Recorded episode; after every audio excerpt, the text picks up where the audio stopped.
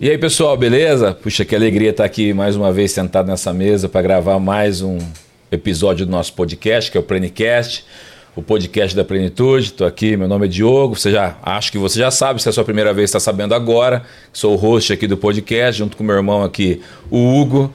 Nós estamos aqui hoje para um episódio muito especial. Muito especial. Eu quero pedir aquilo que eu sempre te peço, que não vai te custar nenhum real, é de graça. Se você puder curtir, compartilhar, ativar o sininho das notificações, mandar para a galera aí que você conhece, vai nos ajudar muito. Sempre falava que nós tínhamos uma meta de chegar nos 100 mil inscritos. Chegamos já, plaquinha está aqui, deu certo. Agora a caminhada é meio longa, porque a caminhada agora é para um milhão. Então, puxa vida. Nós vamos precisar mais de vocês ainda. Então, se vocês puderem dar essa força para nós aí, se inscrever no nosso canal, temos aqui nos esforçado para trazermos bons conteúdos e conto com a sua ajuda para isso. E hoje nós estamos aqui com dois convidados muito especiais, você já sabe aí, você já viu aí na thumb do, do YouTube. Estamos aqui com o Dr. Aldrin, Marshall e Luciano Subirá. Uma benção ter vocês aqui, uma alegria pra gente. Quero agradecer primeiramente a editora Ragnos, na figura da Nani que está aqui hoje, por ter feito essa ponte pra gente, trazido vocês aqui. Pra gente é uma, uma alegria muito grande. Dr. Aldrin Marshall, médico pós-graduado em Medicina e Bioquímica, Bioquímica e Prática Ortomolecular, Homeopatia, Nutrologia Pediatria, Oncologia Interativa e Pastor. E o pastor Luciano Subirá Poxa vida, vou apresentar, todo mundo já conhece, mas mesmo assim vou, vou apresentar. Pastor na comunidade Alcance em Curitiba, marido da Kelly, pai de Israel e da Lissa, já avô. Isso, tem que falar. Avô tem que falar, né? do Finés. Aí, pronto. Responsável pelo Ministério do Orvalho.com também, o Ministério de Ensino Bíblico que serve ao Corpo de Cristo e autor dos best-sellers que estão aí que vocês estão vendo, Cultura do Jejum, Rumo aos 120 anos, Até que Nada Mais Importe, Todo o Coração, é muito livro então, sejam muito bem-vindos, uma alegria receber vocês aqui. Muito bom estar aqui com vocês e muito bom poder abordar essa temática é, é, importantíssima da saúde, que a palavra de Deus fala bastante, às vezes a gente entende pouco e negligencia muito. Verdade. Bom, é uma alegria também estar com vocês. Eu só quero fazer um adendo então no minha, no meu currículo aí. Eu sou pai do Pedro Isso. e da Isabela é. e sou genro do Luiz, né?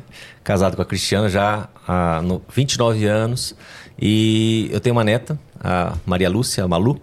E uma das perguntas que eu faço para as pessoas, e que talvez me levou a escrever o livro, foi: o que você vai, você está pronto para ver os netos dos seus netos? Né? Então é uma pergunta que eu comecei a fazer para mim. E eu falei assim: depois que a Malu nasceu, isso ativou. Foi mais à tona ainda. Bom, isso. antes da conversa ir adiante, eu só queria falar um pouquinho aqui sobre o, o Dr. Aldrin. É, ele que fez o, o, prefácio, o apêndice do meu livro A Cultura do Jejum, tem me acompanhado em todos os jejuns prolongados que eu tenho feito. Acompanhado não, ele me estuda. Eu virei o rato de laboratório dele, acompanha. eu lembro que no início ele falou: olha, além de acompanhar, eu quero, quero estudar, porque a gente não tem muito laboratório nessa área, então a gente brinca com isso. Mas o Dr. Aldrin, na última década, foi a, a pessoa que mais me ajudou a compreender e implementar as mudanças práticas dessas verdades nós vamos falar acabou se tornando um, um, grande amigo também. É um cozinheiro de primeira. É. Que prova que você pode comer bem de forma saudável e, e, e com uma, uma boa bom paladar. Bom paladar tá? Me fugiu essa palavra né? Então assim a gente tem tem crescido muito ao lado dele. Eu fico muito feliz que esse material tenha saído e que vai abençoar muita gente. Eu fiquei preocupado aqui porque eu falei cara sou o único gordo da mesa. Os caras vão me massacrar eu estou fora totalmente da doutrina. Olha. É um case. Vamos estudar ele hoje, doutor. A gente, a vai, ser um, vai ser um novo rato laboratório aqui. A, Aí, a gente, a gente tem que pensar que é uma oportunidade que Deus Verdade. deu. É, boa é, mas, mas no, no voo, eu e o Luciano estávamos conversando sobre isso, né? Como a questão do, do testemunho, né? É, o Luciano conta a história dele, mas eu também tive todo um histórico de, de alguém que era obeso e tudo. Então, é, às vezes, como médico, a gente é, vive o, exatamente aquela questão. Faça o que eu falo, mas não faça o que eu faço. Sim, né? Então, assim, esse, esse processo, né? as pessoas. É, eu digo assim que as pessoas não são doentes, elas estão doentes, né? Ou estão fora de, de forma e tal, né? Então não é uma condição para que Deus te criou, né? Então, o buscar essa é, a realidade daquilo que a Bíblia descreve como é, vida abundante, como saúde, né? É, é, algo que é, nos levou a, a escrever essa, esses livros, né? O Luciano fala que, eu, que ele é, é o meu uh, ratinho de laboratório. Mas jejum, na verdade é, jejum, né? é uma parceria, né? Porque né, ele sempre me desafia muito, né? Porque ele, Muita pergunta, né, doutor? é, ele é bem questionador. E é claro que ah, ah, o conhecimento não é exclusivo de uma pessoa só, né? Então eu sempre é, a gente sempre procura observar como, como- o que está acontecendo e isso é algo que muda muito, né? E aí ele sempre me pergunta e, e essa questão do jejum em específico, é, como é um assunto é, relativamente novo em termos de, de, de cultura, né? Vamos Usar esse termo. Ainda mais pra gente aqui no Brasil, né? Jejuns prolongados de É, 40 não, anos. jejuns prolongados é, é algo que é muito difícil você encontrar literatura científica sobre isso. Você tem alguns estudos em que você vai até 10 dias, até no máximo 14, ca- não, vou colocar 21 dias. Acima de 40 dias, como literatura científica, assim, é, é- eu acho que tem, quase- não tem artigo. né? Então, é, você ter esse privilégio de estudar sobre isso, né? É algo que realmente é, é, é um presente, né? Eu acho que é uma oportunidade única, assim, né? E você levar outros a viverem essa realidade é algo muito legal. Como que é a história de vocês dois se cruzam? Como que vocês se conheceram? Porque quem está vendo vocês aqui hoje, cultura do jejum, Rumo aos 120 rumo aos anos. 120 anos, mas quando que começa? Eu, quando eu conheci o Aldrin, ele morava em, em Belo Horizonte. Eu estava ministrando um evento na, na Lagoinha e o pastor Márcio me pediu né, para estar em contato com ele. É, outros amigos na época tinham falado, Ricardo Vasconcelos, Sim, acho que te conheceu antes de mim, do, do Família de Sucesso. Foi. Mas quando o, o pastor é, é, Márcio sugeriu que aproveitasse a, a passada tá, para estar com ele, eu, eu fiz mais para agradar o pastor Márcio do que imaginando o que isso poderia virar. Eu já estava curioso é, de querer entender um pouco mais o assunto saúde, porque alguns meses antes eu tinha levado uma boa prensa de Deus, mas não, não imaginava que aquela conversa seria tão marcante, tão significativa. É, eu brinco que ele tem uma, uma máquina que é, ela é quase profética, ela revela tudo. e aí eu, eu aproveitei e fiz uma consulta, a gente tá ali conversando e eu perguntei para ele, né? Na época eu eu estava no que eu chamo da fase 2. Eu tive a fase 1, um, já pesei 153 quilos, foi meu recorde. Naquela Quando eu- foto que você colocou no, É. no Instagram Que eu tenho a, a foto lá da calça. da calça. Quando eu conheci ele, eu estava na fase 2, que era a média dos seus 126. O dia que fui fazer a consulta com ele, acho que estava um pouquinho abaixo, porque eu já estava uma semana em jejum. Aí pensei, vai pegar o resultado do jejum, não da minha vida, né? Não sabia que ele ia me avaliar tão bem. Aí eu, eu lembro que eu perguntei, e aí, doutor, muito ruim? Ele falou, melhor do que eu achava, para alguém como você que não se cuida. E ele fez um comentário interessante. Ele falou assim, ó, graças ao orto molecular que te pegou dois anos e meio atrás, te suplementou com isso, isso, isso. Eu falei, não pode dizer quanto tempo eu tô, o que que eu tô suplementando, o que. Eu, eu fiquei muito com Eu falei, essa máquina não está falando isso tudo, não, não pode. Mas ele, ele ganhou minha, minha atenção ali. Eu falei, como é que o senhor chega a uma conclusão dessa? Ele falou, por eliminatória. Pelo seu peso, não se cuida. Não se cuida no alimento direito. Então, assim, para ter a resposta boa, alguém. Aí ele, ele foi me explicando. Mas ele, ele já ganhou minha curiosidade na primeira. Segunda, ele me deu uma invertida, assim, que foi top, né? Foi bonita. A gente tava conversando, ele falou, poxa, que bom que você está interessado no assunto. Eu falei, não, Deus está chamando a minha atenção, começou a falar comigo dessas coisas. Aí, num determinado momento, ele falou assim, olha, eu também sou pregador. Eu lembro dessa frase, ele falou, não prego tanto quanto você, que é todo dia, mas, mas prego, sou pastor, sou pregador. Ele falou, para mim, algo frustrante, é ver um cara que vem no apelo, no final da mensagem chora, e ele tá ali, eu vou mudar, mas você sabe que lá no meio da semana ele esqueceu que ele chorou, que ele foi tocado. Falei, é frustrante. Eu falei, é assim que eu me sinto com você do outro lado da vida. Tava conhecendo ali já Na uma primeira, velho, falando que Deus tá falando com você, que tá emocionado e vai esquecer. Cara, foi aquele choque, porque assim, ele, me fez entender a dor, né, do outro lado. Aí ele, ele falou assim pra mim: Você concorda comigo que se esse cara que chorou ali lesse mais a Bíblia, e mantesse aquela consciência, ia ser mais fácil ele mudar? Eu falei: Sim. Aí ele falou assim pra mim: Leia a minha Bíblia. Ele botou um minha entre aspas. Eu falei: O que, que é a sua Bíblia? Ele falou: Tente entender o, o assunto da saúde. Ele falou: Você é curioso, você está fazendo um monte de pergunta. E eu saí de lá com uma relação de livros, né? Que eu comecei a ler e foi, me ajudou muito a mudar o, o, o entendimento. E uma coisa que eu, que eu tinha dificuldade é quando só um médico dizia, tem que ser isso. E, e às vezes não cabia o porquê.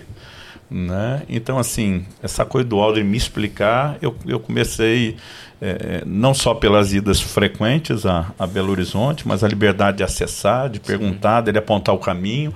A gente foi aproximando, não, não imaginava naquela primeira ocasião que ia ficar um amigo tão, tão próximo. Né? E, e no final das contas, eu acho que é, realmente cabe isso. Ninguém me ajudou tanto a, a entender e implementar as mudanças como o Dr. Alckmin. O bom é que ele já te deu essa porrada logo de cara, te deu liberdade Cara, de você fazer bastante pergunta, foi, né? Foi assim, cotovelada mesmo. mas, mas, sabe por quê? Eu tava até comentando com ele hoje, né? É porque um pouquinho antes eu tinha consultado um paciente é, que era um pastor. Ele, na época eu, eu, eu atendi você lá na, na Estância Paraíso, né?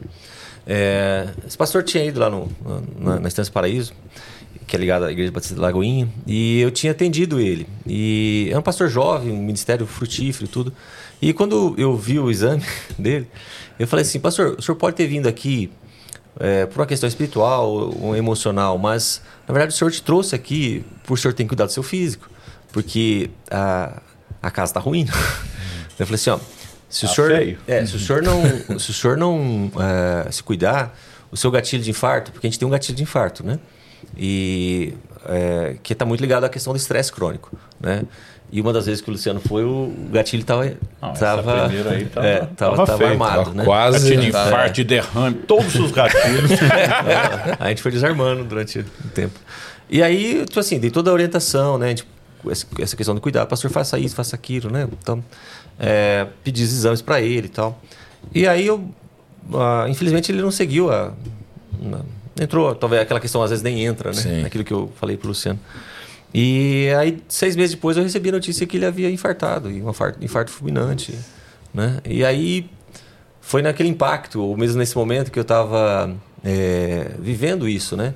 E vendo uma realidade que, que eu que estava sendo uma a, a, a, aquilo que era comum na igreja, né? Um padrão é, de as pessoas uh, não desfrutarem da, daquilo que a Bíblia dizia, né?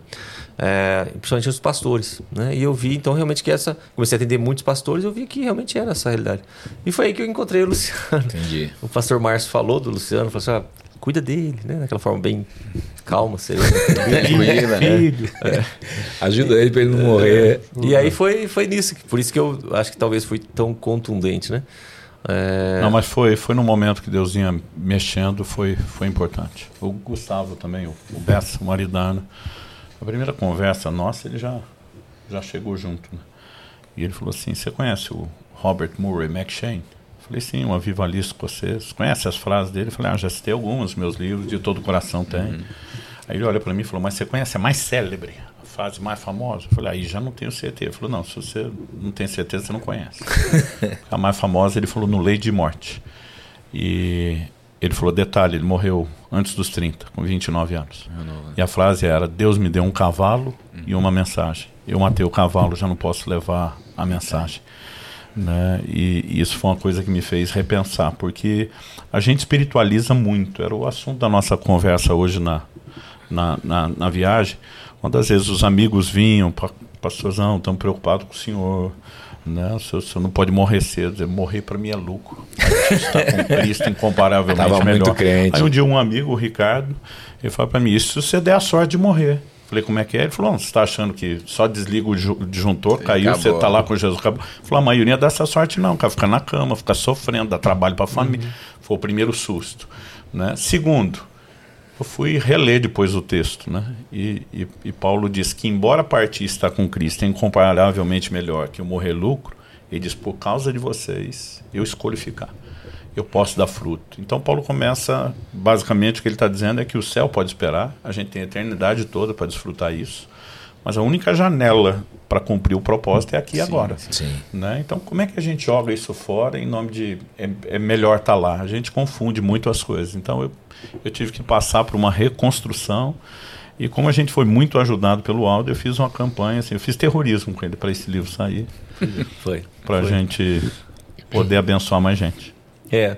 O livro. É... Na verdade, você já tinha as palestras do Metanoia. Eu, eu queria aproveitar e falar do Metanoia aqui antes de você continuar, porque ele, ele talvez não fique tão à vontade. metanoiasaude.com.br, é isso? isso. É, o, o, Arroba o nome- Metanoia Saúde é nosso Instagram. É, metanoia, palavra grega que fala de mudança de mente, de, de, de pensamento. E ele usou isso para falar dessa.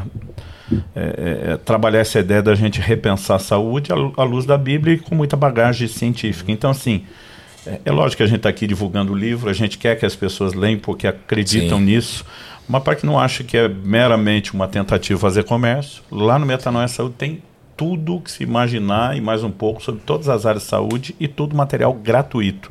Então eu queria encorajar o pessoal a acessar, conhecer e divulgar, ajudar a espalhar isso, porque com certeza vai abençoar muita gente. Desculpa. Não, imagina. Doutor Aldo, em que momento você tem essa, essa mudança de, de, de chave na sua mente? Porque eu li o livro, uma parte do livro já, e eu vi você dizendo que você tinha uma vida desregrada também, né? Em alimentação, saúde, sono. Que momento que tem essa. que você entende na Bíblia que tem essa virada? Então, eu, é, como você citou, minha primeira formação eu sou pediatra, né? Então, nessa época eu trabalhava como um médico, ah, como a maioria dos médicos. Né? A rotina de um médico é muito estressante estafante e desgastante. Né? É, existe até uma pesquisa do Conselho Regional de Medicina, o CREMESP, mostrando que os médicos e as mulheres médicas vivem em média 10 anos a menos do que a população, as mulheres em geral, por conta do ritmo de vida que nós temos. Eu vivi essa realidade, né? Então eu comecei a ver que eu era uma pessoa doente, né? É cla- Só que você vai levando, né? Porque como você está naquela fase que a gente chama de health span, que é o intervalo de saúde, dos 20 aos 40 anos, você vai aguentando, né? Você acha que ah, tá, tá tudo bem. Sim. É, e aí eu comecei a co- colecionar vários sintomas, né? E mas ao mesmo tempo eu era alguém sempre é, sou de família cristã, sou evangélico, terceira geração de batistas, tudo. Então eu vivi essa realidade desde muito cedo. E só que na igreja ah, onde eu congregava eu era ah, muito ativo, né? E eu comecei a ver, puxa, você começa a ler a Bíblia e come... aí o Espírito Santo começa a te saltar alguns versículos de uma forma diferente, né? Ah, e aí eu comecei a ler João 10, 10, né? Eu vim porque tenho vida e vida abundante, né? E eu falei, putz, o que, que é esse negócio de vida abundante? Né? A gente- é um versículo que passa, né? A gente olha e tal, nossa, mal, coisa linda. Eu falei, será que é pro espírito? Será que é pra alma? Será que é pro, pra agora? Tal, né? E aí, eh, depois você pega, começa a ver outros versículos eh, e começa a ver como a Bíblia vai tratando isso. Nessa época eu já estava começando a fazer medicina ortomolecular, né? Que basicamente é uma, uma visão em que você não cuida só do, da fruta que estragou, né? Eu sempre uso essa figura da- de, uma, de uma árvore para conceituar a doença, né? Sim. É, ou a saúde. É, vamos pensar, por exemplo, num, sei lá, num, num tumor, num câncer, né? Seria a fruta que estragou, mas você faz uma cirurgia, você tira ali, a, poda o galho, né? No máximo, uma radioterapia, uma química, ok. Você tirou o que está, né? Mas, Mas, não, li- não lidou com a causa. não lidou com a causa. A raiz está lá. Achou onde é a fonte do problema, é. né? Então, a medicina or- ortomolecular aborda esse, esse aspecto.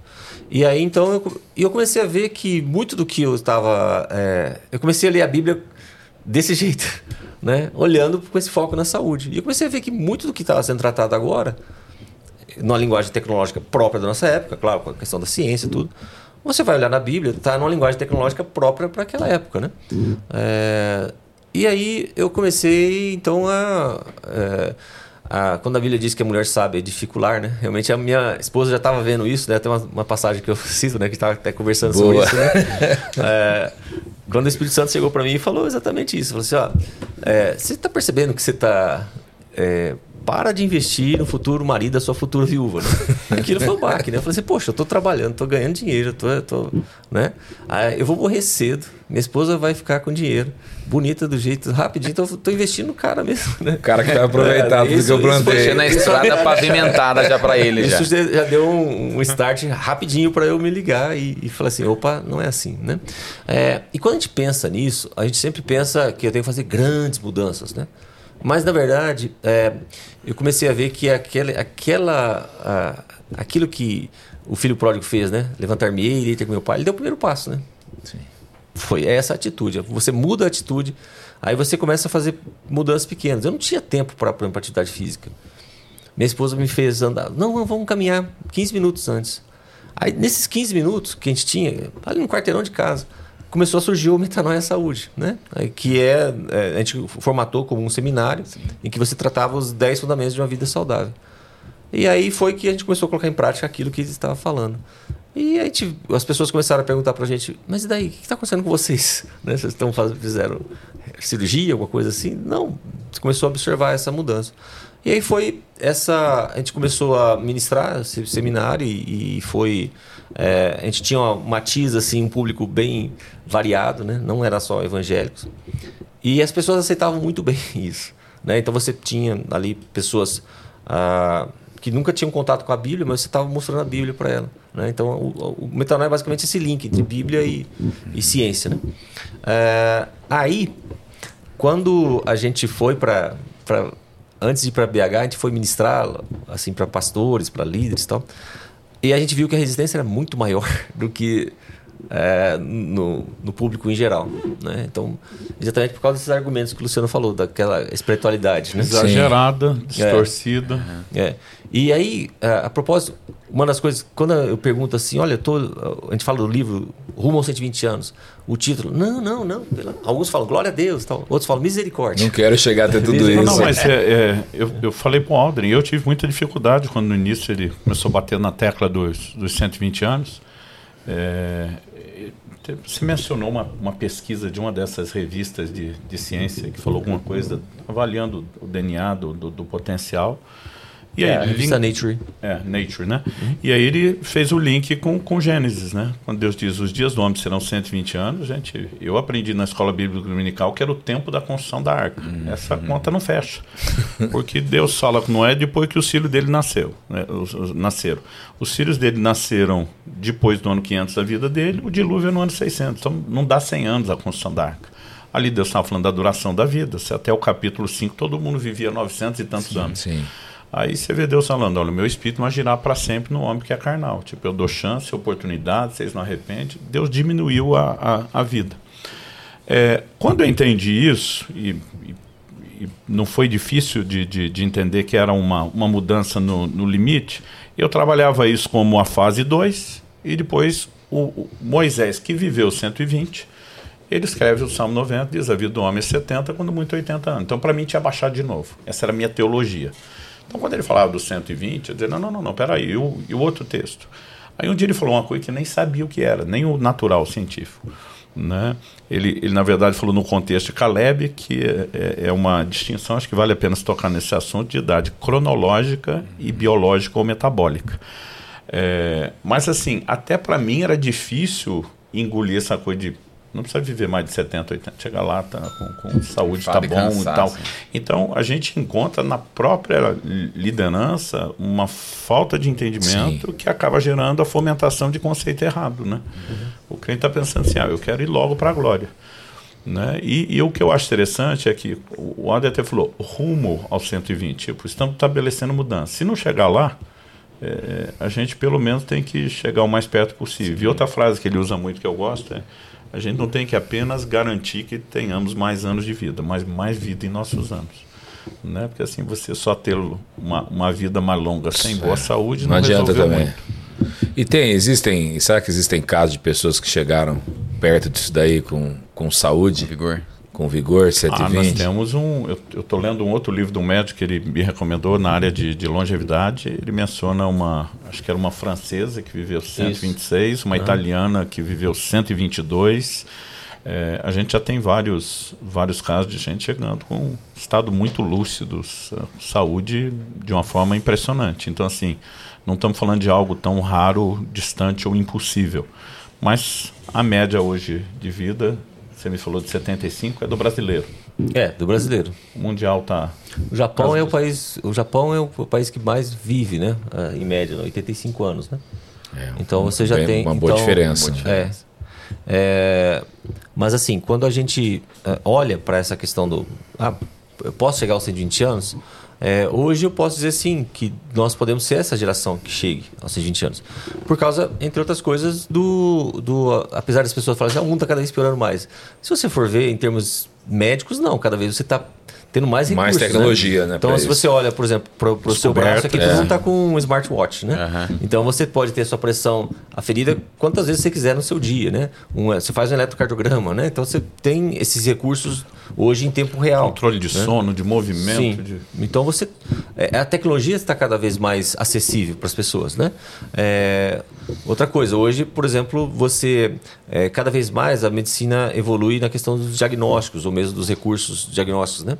E também a questão terapêutica, existe toda essa questão.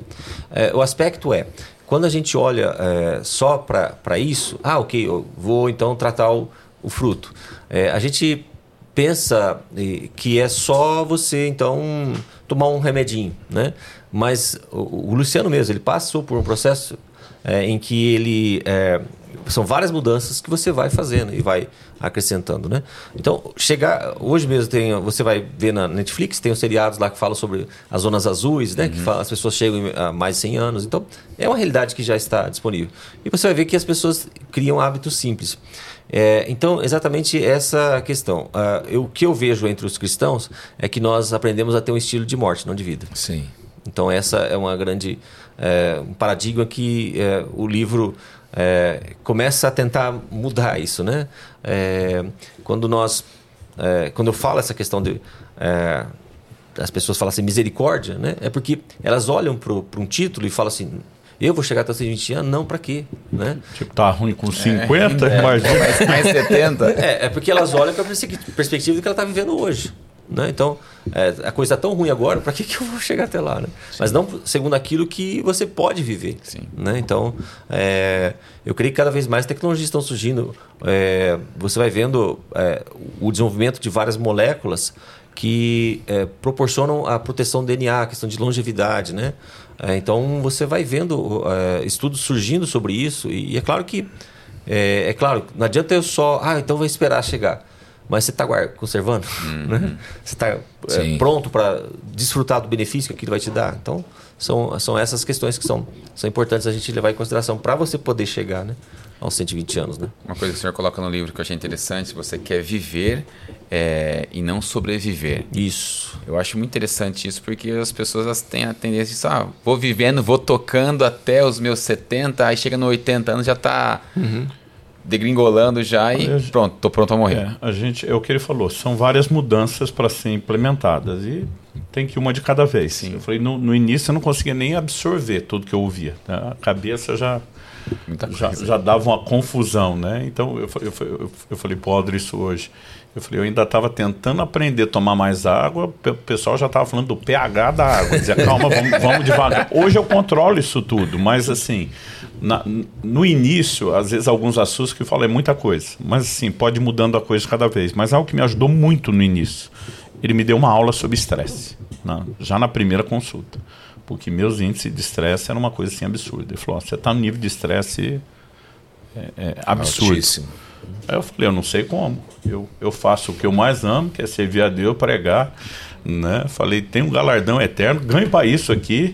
Né? Eu falei assim, não, não, não, não consigo mensurar esse estresse que o senhor está falando. Ele falou, não, você está pensando na realização da parte de pregar, de ver as pessoas tocadas. Ele falou, você não para para pensar na tensão de vai chegar tempo no aeroporto, não vai perder voo, né? não dorme direito. E, e uma frase que o Aldrin usa muito, e eu, eu gosto, que é aquilo que era para ser é, uma situação né, criada por Deus acabou virando uma condição. Acho que o senhor podia falar um pouquinho só do do estresse, adrenalina, essas coisas. Então, é, quando Deus, quando Deus nos cria, Ele cria, ah, nos cria para viver situações de estresse. Ou seja, você, é, eu sempre separo assim como a fase 1 e fase 2. Fase 1 é perigo, você tem que lutar ou fugir. Né? Então, é aciona o que a gente chama de sistema nervoso autônomo simpático. Então, você vai lá, pupila dilata, o coração bate mais rápido, você respira mais fundo, dá aquele frio na barriga, né? Porque parou de sangue para lá, a musculatura fica tensa, eriça os pelinhos, né? então você está essa reação de luta e fuga. Passou o perigo, vem a fase 2, que é a fase é, em que você aciona o parasimpático, que é para você relaxar, né? Então, fase 1, fase 2. O que acontece? Se você for olhar a maioria das pessoas hoje, elas é, vivem não uma situação de estresse, mas uma vida de estresse. Elas não entram na fase 2. Sempre fica perigo, perigo, desliga. perigo. Não desliga, não desliga. Então é claro que assim, aquilo que foi criado para te proteger começa a destruir, porque não, não é o padrão, você sai do padrão. É, é a mesma coisa, as pessoas às vezes vão fazer jejum, fazem de uma forma em que o jejum não se torna bom, se torna prejudicial, porque faz de uma forma errada. Né? É, e quando a gente vê como nós lidamos com o estresse, é, é muito interessante, porque você vai olhar, eu sempre. é, eu sempre olho para Jesus. Né? Eu, eu creio que é, quando a Bíblia diz que Jesus é o mesmo ontem, hoje, eternamente, eu sempre olho para Jesus. E quando nós olhamos para Jesus, é, você vai ver que ele sempre respondia às situações de estresse. Ele nunca reagia. Sim. Né? A reação é o bateu, levou. Né? É, porque aqui na base do cérebro nós temos as amígdalas cerebrais, que são duas azeitoninhas. E é, é o local onde estão basicamente os instintos de sobrevivência. Né? Então, chegou uma mensagem de perigo, elas vão lá, perigo, perigo, perigo, perigo, e manda a mensagem lá, bloqueia a sua, é, seu córtex cerebral de responder. Né? Então, você, você não fica pensando se um carro chega na sua frente. é, você não fica pensando, ó cérebro, o que, que eu tenho que fazer? Né? Você só puxa o carro, você faz a, sim. né? Automaticamente. Automaticamente, é uma reação, né? É, então elas mandam a mensagem lá para as suprarrenais, que são as glândulas que produzem os hormônios de estresse. Então quando a pessoa fala assim, eu estou na maior adrenalina, então ela está falando se a sua suprarrenal está funcionando bastante, né? Então está descarregando, né? Toda aquela reação que eu expliquei é a adrenalina e a noradrenalina que faz. Só que daí, se você mantém esse padrão, essas amígdalas nunca desligam. Você sempre fica é, no que eu chamo hoje de modo de sobrevivência. Então você não, você não vive, você sobrevive, você não responde, você reage. E Jesus nunca reagia, ele sempre respondia. Né? As pessoas perguntam: ah, doutor, mas e a passagem lá de Jesus que vai lá no templo e vira a mesa e tal? Se você for lá os capítulos anteriores, até o Luciano pode até falar melhor do que eu sobre isso, mas você vai ver que um dia antes Jesus vai lá no templo, observa tudo a- que está acontecendo, conversa com as crianças, brinca com as criancinhas lá e tal. Né? Ele volta, faz o azorrague dele, volta lá. No dia seguinte ele faz. Ele, ele vira Não as foi um mesas. impulso. né? É, ele vira Foi as já mesas, né? premeditado. né? Meditou. É, ele vira as mesas, não bate ninguém. Né? Então você vê que ele responde a situação.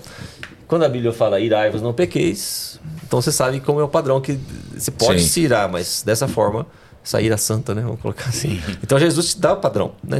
Eu sempre olho para Jesus, porque a gente sempre vai ter a- a- o modelo correto para você reagir. Então, esse padrão de estresse crônico, é, infelizmente, é uma realidade é, que é presente para cada um de nós. Aí vai somando, né? Eu- eu- uma das primeiras coisas que o Luciano fez, fez foi mudança no sono, não foi? Tive que mexer na alimentação, no peso, o sono. A última foi exercício.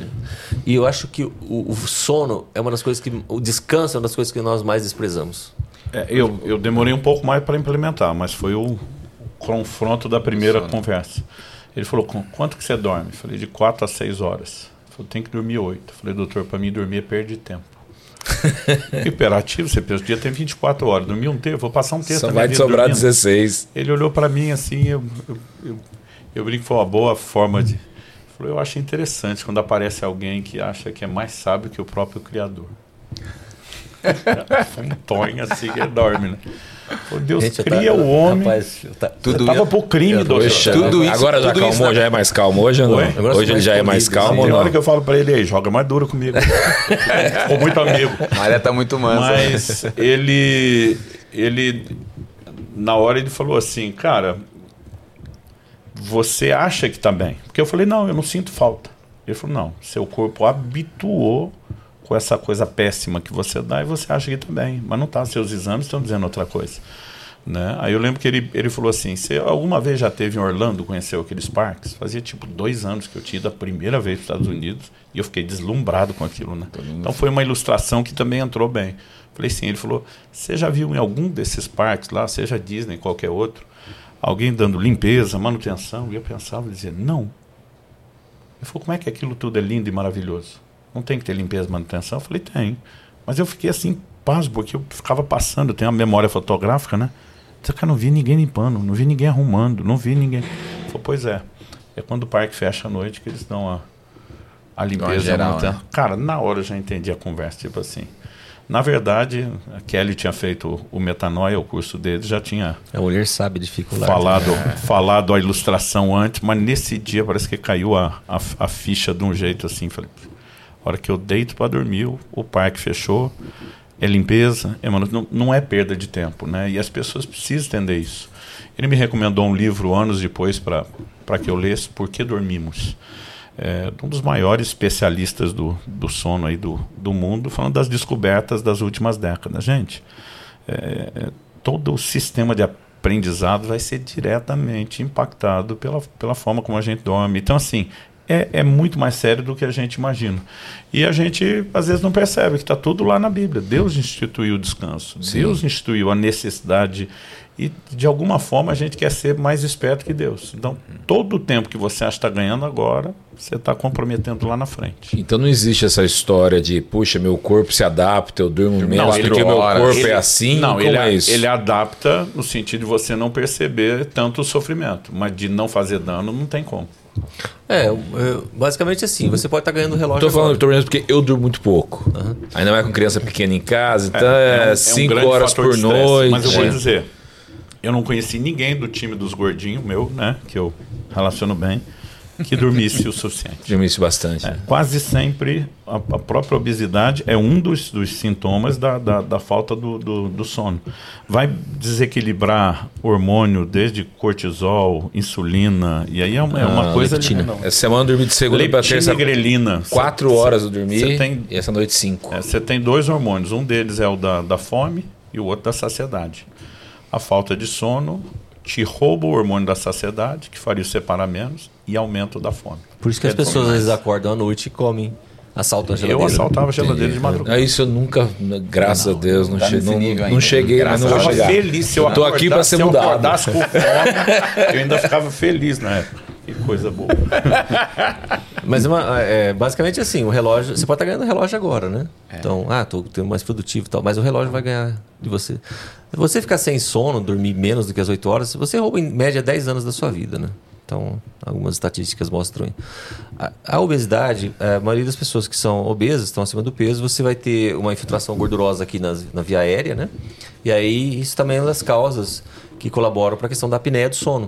Então, você, se, assim, seu cérebro precisa de muito oxigênio, né? E glicose, basicamente se alimenta disso.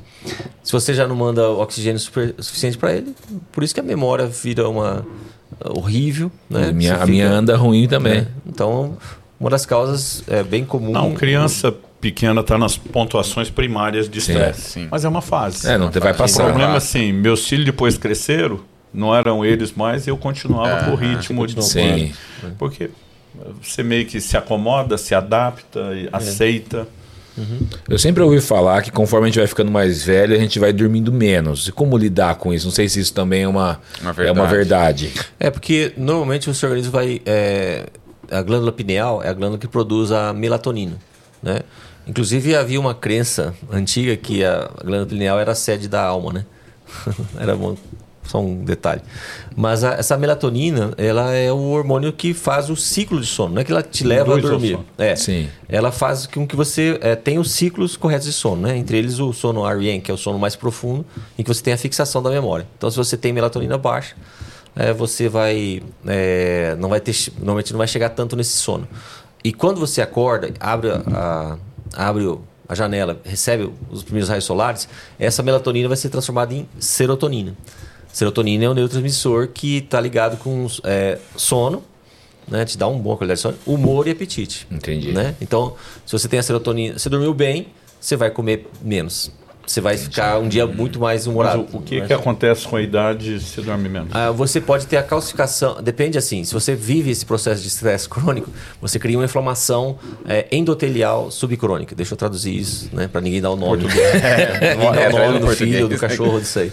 É, endotélio é a parte mais interna do vaso sanguíneo. Né? Então, quando você vive esse padrão de estresse crônico, você muda todos os hormônios.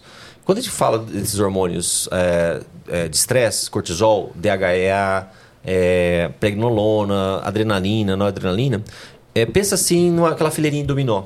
Eles são os primeiros uh, uh, dominós. Derrubou eles, altera todos. Entendi. Né?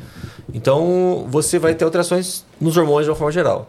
Na parte de enzimas digestivas e tudo isso. Então você começa a, a fazer com que o seu organismo quando você está estressado, é, você não vai querer comer brócolis, por exemplo. Né?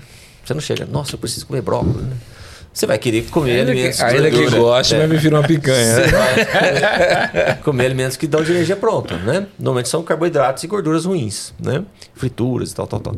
É, isso gera ah, no seu organismo, ah, entre outras coisas, a resistência à insulina, que é o hormônio que a insulina é o hormônio que é o, é o marcador de inflamação para o seu organismo, né? Entendi. É, a insulina é produzida pelo pâncreas, todo carboidrato que você comeu vai ser transformado em glicose. Aí, essa insulina gruda nessa glicose e vai levar para ser uma parte ficar no sangue e outra parte ser armazenada. Se você estiver fazendo atividade física, vai para músculo, né? Vai ser armazenada na forma de glicogênio. Outra parte fica no fígado. Só que é, só que é aquela reservinha, né? O glicogênio. O que sobrou vai ser armazenado na forma de triglicéridos, que é carboidrato. Esse excesso, essas células adiposas que são geradas, elas são. é, elas come, é, eu, eu brinco assim que é como um filho adolescente que começou a ouvir heavy metal, né?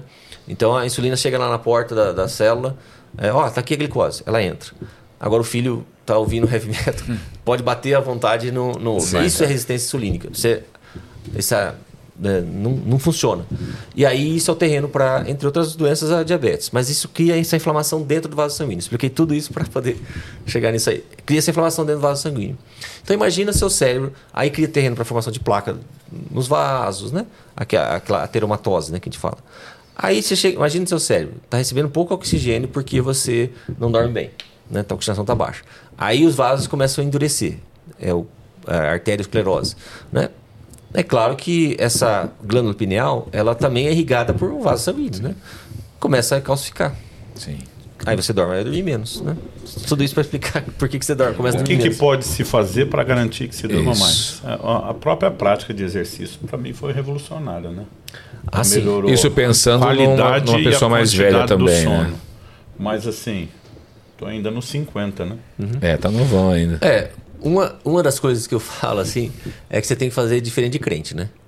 É, você tem que comer antes do culto, não depois do culto.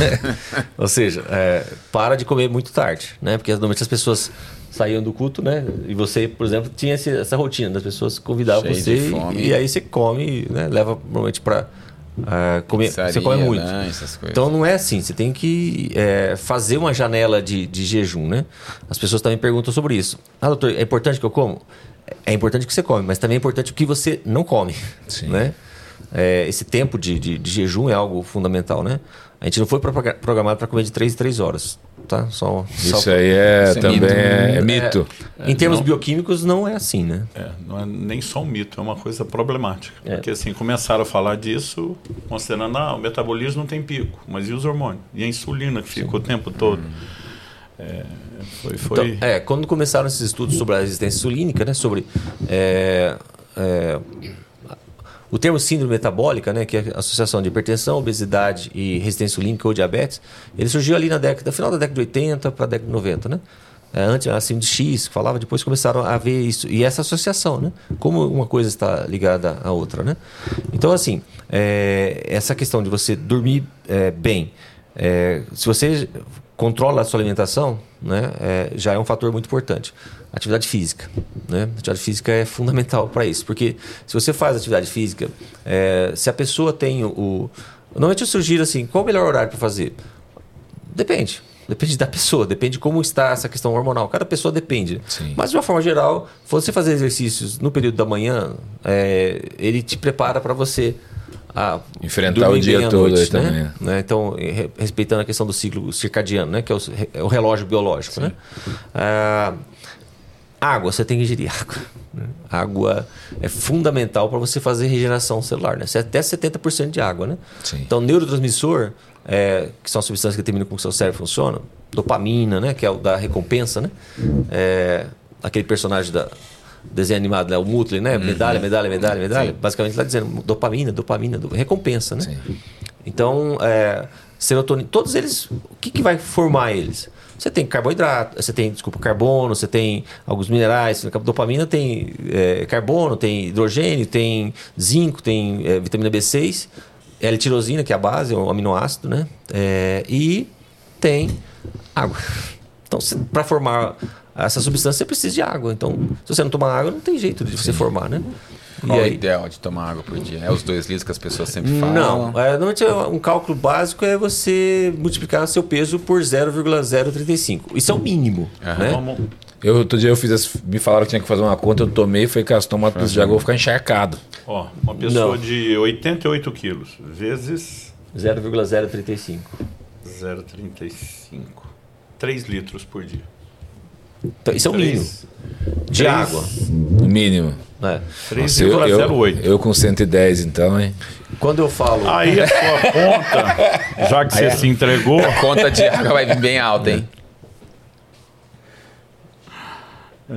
É, isso, quando eu falo água, não é água saborizada, não é, não é refrigerante, né? Ah, tem água. Não. quase 4, 3,850. Isso é o mínimo. Alguma, alguns já dizem assim para você aumentar esse valor. Né? Isso é o mínimo que seria. Água com gás cabe dentro disso ou não? Assim, é um bom. Não precisa tomar tudo de água. É, é, as pessoas sempre perguntam sobre isso, né? Eu sempre sugiro, olha, prefira as águas, ah, águas com gás que são naturais, porque você tem aquelas que são Sim. gaseificadas artificialmente, né?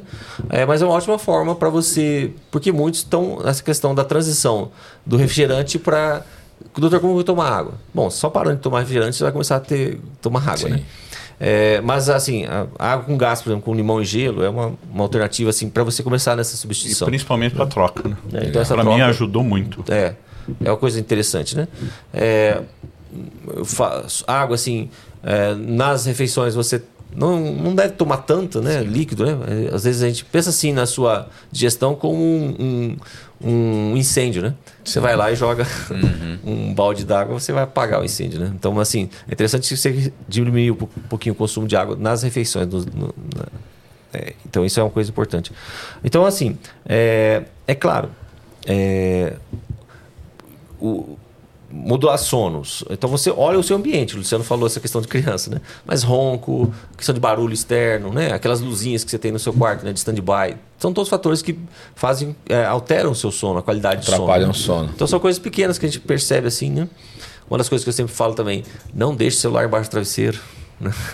porque é um campo eletromagnético, de radiação eletromagnética, né? Uma das coisas que nós falamos até no livro, no capítulo sobre detoxificação, eh, além do jejum, eu falo sobre esses campos eletromagnéticos, são um deles que nós chamamos de eletrosmog, né? Que é uma radiação que você não vê, você não sente, você não cheira, mas que ela tá toda hora lá te Tá te Tá prejudicando. prejudicando. Então, às vezes, a gente fica é, pensando sobre essa questão. É, teve um estudo que foi feito na França que eles fizeram com o- os funcionários de uma loja de celulares e acompanharam eles ao longo de acho que 10 anos.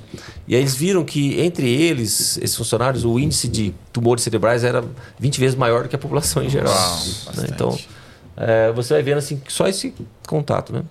Se a gente for ver o campo eletromagnético no celular, dá quase 15 metros, né?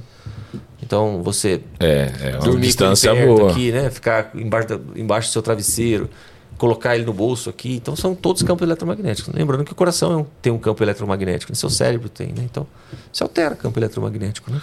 Doutor, a a gente estava falando sobre, sobre o estresse que o Luciano estava vivendo e todo, todo o problema que estava levando ele a, a aumento de peso e falta de saúde. Mas hoje a gente vive numa sociedade totalmente ansiosa. Então a gente tem inúmeros gatilhos que fazem com que a gente se torne ansioso. A gente estava falando do WhatsApp lá em cima. Pô, você fica ali, chega, você já quer olhar. Você puxa meu e-mail. Então, são tantas atribuições que você acaba se tornando ansioso. Como a gente lidar com isso é, na nossa vida? Claro, a Bíblia tem diversas, é, diversos versículos que falam sobre isso, nos ajudam com isso. Mas existe a parte de alimentação que pode nos ajudar com isso também? Existem alimentos que nos tornem, que nos ajudam a ser menos ansiosos. Menos ansioso ou mais ansioso? É. Os carboidratos simples te deixam mais ansioso. Açúcar é um dos piores vilões, né? Que existe nessa, nessa questão. Se a gente for olhar. é, quando eu falo do açúcar, é o açúcar branco, o açúcar cristal, né? Que seria o açúcar refinado, né? Sim. É, porque ele só, só fica sacarose, né? Tirou a. Por exemplo, açúcar mascavo. É, é, sacarose, né? É, o açúcar mascavo e o açúcar é, demerara, eles têm ali, ali vitaminas do complexo B, tem ferro, né? Açúcar de coco, tem todos esses. Ah, mel, né? Ah, doutor, então eu posso comer açúcar? Depende, né? É você olhar para sua. É, normalmente olha para fita métrica, né? Então, se você tiver com a cintura acima de 94 no homem e acima de 80 na mulher, é, quer dizer que provavelmente você já está em sobrepeso. A provavelmente antigamente era 102, baixou para 94. 94 no Cada homem vez e menos. 80 na, na mulher. Tô longe disso, hein? Então, assim, é, aí você tem uma. O teu organismo está mostrando que provavelmente essa resistência insulínica ou mesmo essa questão dessa inflamação já está acontecendo, né? Então o açúcar vai piorar isso, né? É, o açúcar, é, os estudos mostram que as ressonâncias, né, que fazem a ressonância magnética funcional, que ele aciona os mesmos centros cerebrais de prazer que, que algumas drogas, entre elas a cocaína, a heroína. Heroína. né? Então ela fa- ele faz é como se fosse uma adicção, né? Uma, um vício. Né? viciado mesmo. É por isso que as A pessoas quando- resposta de gratificação dele é exatamente o mesmo ou maior. é, Entendi. porque é aquela isso, isso é, medição de ressonância. é, é aquela coisa, né? É da recompensa, né? Nossa, eu vou comer aquele chocolate, né? bom, aquele hein? bolo de chocolate, aquela cheesecake, né? Eu gosto muito de cheesecake, por isso que eu tô falando. É bom, hein? Mas é uma coisa É bom. que você vai aprendendo É bom. a, a trabalhar, né? É, então, essa questão da recompensa, né? Aí, então, esse é um alimento que faz essa, é, essa bagunça, assim, na sua questão de, de responder, né? É, foi feito um estudo é, muito legal. É, um estudo entre presidiários norte-americanos de uma prisão de segurança máxima, em que eles separaram é, dois grupos, né? Um grupo fazendo uma alimentação ah, normal da, da cadeia, então, e outro grupo em que eles diminuíram muito os carboidratos, tiraram açúcar. Ah, o legal do estudo foi que entre o grupo que tirou é, o índice de periculosidade, de agressividade deles caiu pra caramba. Então, Os caras ficaram mais calmos. é, sim, assim, ah, às vezes nós temos. ah, hoje você vê que cada vez mais há o diagnóstico de TDAH, né? Inclusive entre adultos, né? O transtorno de déficit de atenção e hiperatividade. É, uma das coisas que eu recomendo sempre é assim, ó, tira o açúcar, talvez você vai ter uma resposta muito legal, né? E realmente, quando os pacientes vêm e falam assim, doutor, realmente eu fiquei mais calmo, né? Então, a gente tem observado esse, esse detalhe, assim, né? Então, para quanto mais tarde você introduzir para os seus filhos o contato com o açúcar branco, né? Esse açúcar assim, é, melhor ele vai ter um desenvolvimento neuropsicomotor, né? Então a gente sempre pensa que é o contrário, né, cara? Eu como açúcar porque eu sou ansioso, mas o, o contrário também pode acontecer. O açúcar gerar ansiedade. É um círculo vicioso, né? Entendi. É um círculo vicioso, porque você altera aí É um e outro. É. Não é um ou outro, é um Entendi. e outro. Os dois. As duas coisas. Estão ligados um ao outro. Sim. E Eu tive que tirar o açúcar da minha vida da noite pro dia porque descobri que estava diabético. E quando depois perdi peso e normalizou, eu tinha habituado tão bem sem que nunca Não faz mais sentido nunca, não, não coloquei mais de, de, de volta. Então eu estava comentando hoje isso com o Aldo. Eu lembro quando minha esposa comia o chocolate 70, porque era recomendação do saudável, eu achava aquilo muito amargo. Hoje, para mim, o 70 é doce. Eu como 85. Na, na minha bolsa ali eu tenho um 90 e um 99. Né? E dura alguns dias, né? Porque só Tem ali um pouquinho com o café, comer, né? aquela quantidade que você diz é, é, é- é o saudável. Então, assim, eu tomo limonada sem, sem açúcar. No início, se eu tomasse um café sem açúcar, eu cuspia ele na hora. Hoje, se eu tomar o doce, eu cuspo. Porque eu- a gente, na verdade, é, é- é impressionante o, o como o corpo, o organismo adapta. E a, a primeira resistência nossa é assim, a gente quer defender aquilo que é prazeroso. Eu falei por anos pro, pro Aldrin, mesmo depois de ter mudado de vida, emagrecido, da minha saudável, dizer, nem o senhor tira o meu pão com manteiga. Eu falei, ficou um por semana, que era o, o pãozinho francês, porque a- a- a- não é só o açúcar, a farinha branca também é, é terrível, vale a gente dizer aqui, sem contar o glúten, as outras. Mas eu, eu dizia, um por semana vai matar? Ele falou, não, com o seu estilo de vida hoje, tá, tá- e tipo assim, vou Quero ver tirar o meu pudim. Mas é, aconteceu que entre um jejum e outro que eu faço por semestre, Deus me pediu para ficar sem glúten e lactose, emendar. E depois de seis meses, quando eu voltei, a sensação era: eu não preciso disso toda semana. faz falta. Porque, na verdade, a gente vai alimentando hábitos, rotinas, e, cara, a gente defende aquilo com unhas e dentes. Né? Então, assim, é, de vez em quando, esse domingo estava com, com o pessoal entre os dois cultos nossos da manhã, tem um café, um café da manhã. Peguei uma ponta do, do pão, passei a, a, a manteiga nele, comi, falei, ah, não preciso mais, não dependo. E aí eu fico pensando, dizer, cara, era a última coisa que eu achava que abriria a mão na minha vida, era o bendito pão com manteiga. Né? Então, é, é, na verdade, as pessoas elas se assustam. Mas quando a gente pensar não só que isso vai gerar saúde, mas que você adapta e daqui a pouco você está bem ajustado aquilo, talvez seja mais fácil. É, uma, uma coisa que você falou agora, né? que ele estava com diabetes, né? Então as pessoas perguntam assim, ah, doutor, isso é nunca vai é, pode ser curado diabetes? Bom, a gente estava vendo os exames dele hoje, né? Ele está com hemoglobina glicada. Hemoglobina glicada basicamente é um, um marcador que avalia três meses da sua glicose, né? Da sua glicemia. Hoje a dele está em 5,4%, né? Então é um valor excelente, né? Então abaixo de 5,7% é um valor ótimo já. O dele está 5,4%, né? Então quer dizer, ele já não convive com diabetes, né? Então isso... Uh, a gente quando falou aquela diferença de idade cronológica e idade é, biológica. É, puxar esse gancho. É, é, exatamente isso, né? É, quando ele falou de Caleb, né? Caleb chega aos, 40, é, aos 85 anos com a idade biológica de 40 anos. Ele fala assim: ah, estou tão forte como o dia em que o senhor me viu. É, o, o que, que, a gente fez? A gente inverteu. A gente chega com 40 anos com a idade biológica de 85, né? Então, é... E pode, pode, você pode consegue dobrar a sua idade biológica se é tiver muito. É, é possível isso realmente. Hoje. Tipo... Porque quando meu irmão tinha aquelas balanças de biopedância, meu irmão. Sim. Meu irmão tinha essa balancinha, eu chegava lá, colocava minha mãozinha assim, falava, cara, é só enterrar, porque tô com 30 anos, tá marcando que tem 70 aqui, acabou. Eu, eu aos 35 eu tinha a idade biológica de 70. Agora com 51, no último exame dele, ele chutou uns 35 ali. Olha aí. É. A gente pode mudar. É. Não cheguei na metade, é, né? Essa, dos 26, mas. Essa é a, é a questão, né? Então a gente é, pensa que é, o envelhecimento precisa ser acompanhado de doenças, né? Isso é senilidade. É, mas o envelhecer, você pode envelhecer pela via saudável, né? Que é a senescência, né? Que a gente fala que envelhecer sem adoecer, né? Que é o, a proposta. Aliás, é um capítulo do livro, né? É, senescência, exatamente, senescência Sim. e senilidade. Né? É, Ou tem um sobre ansiedade também. É. Então a, a, Bíblia nunca se contradiz, ela se complementa. Né? Então é, Gênesis 3 é sobre é, idade cronológica. Né? O tempo de vida que você vai ter, que é o 120 anos. Mas eu, quando eu falo assim, eu quero ter vida nos meus, uh, no, cada, nos meus anos, eu quero dizer assim, como vai estar a minha idade biológica? Eu quero chegar com independência, eu não quero ser levado por alguém.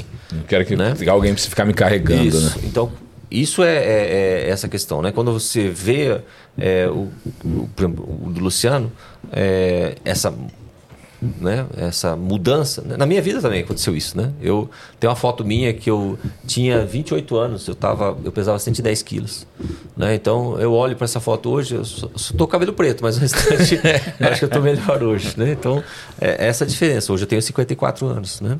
Então é, é essa questão de, puxa, eu posso modular a minha idade biológica, me afastar o mais o máximo possível.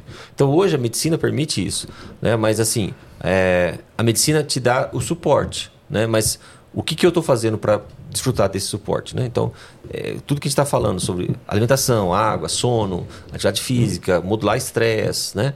É, detoxificação, que é a questão do, do jejum, né? Tudo são, é, são a própria suplementação nutricional, né? Então, hoje, se você for perguntar assim, ah, eu posso, uh, doutor, preciso tomar suplemento, né? É, a grande, sim, sim, eu tomo, né? Eu também. Por quê? Porque se você for pensar, cada vez o solo fica mais pobre. Sim. Né? Então, tem um estudo mostrando que é, há uma diminuição do, da. Por exemplo, vamos pegar a vitamina C do brócolis. Ela vai caindo durante é, as gerações. Né? Então, você tem um alimento bonito, né? porque o solo. É, basicamente você usa NPK, né? nitrogênio, é, fósforo e potássio. Então dá um alimento bonito.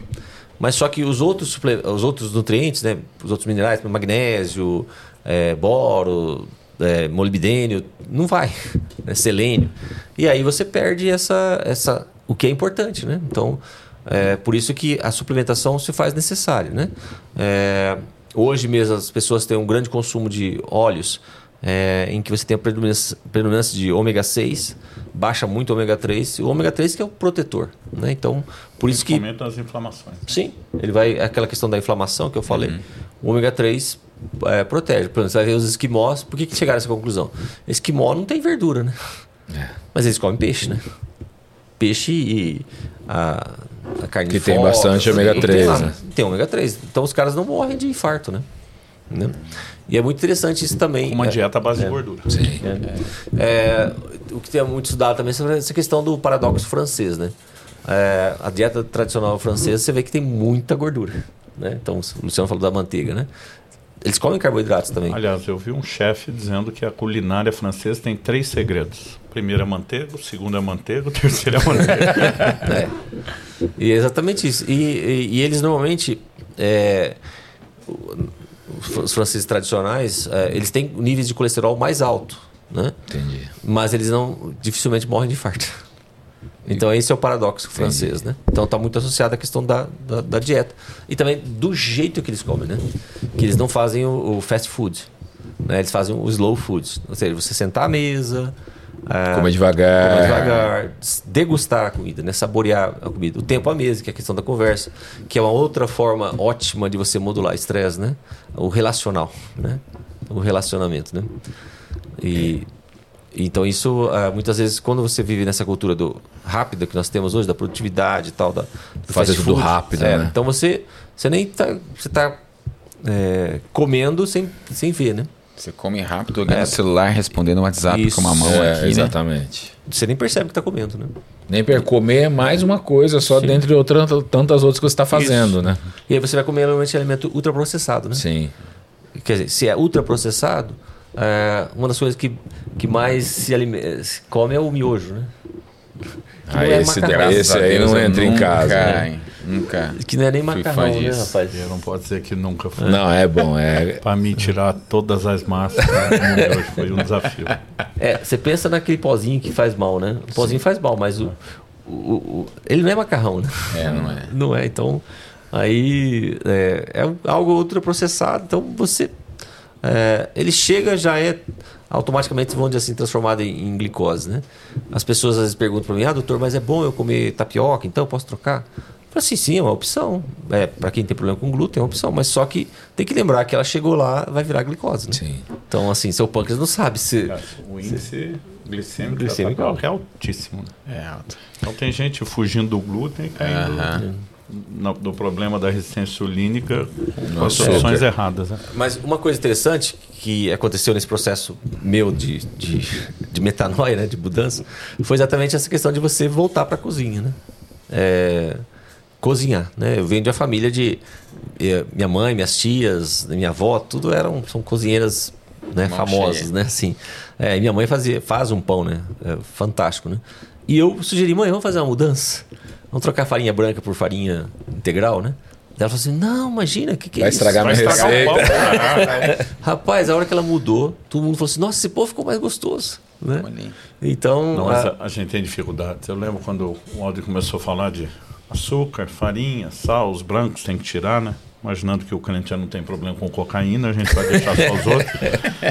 É, eu lembro assim, aquilo para mim era um insulto. Eu falei: Jesus comia trigo e agora você vai transformar o trigo no vilão. Ele falou, para. Em primeiro lugar, trigo daquela época não tinha nada a ver com o de hoje. Não, nada a ver. Só o transgênico, nós aumentamos o glúten o quê? Umas 10 vezes? 400 vezes. 400? Aí eu errei um pouquinho na estatística aqui.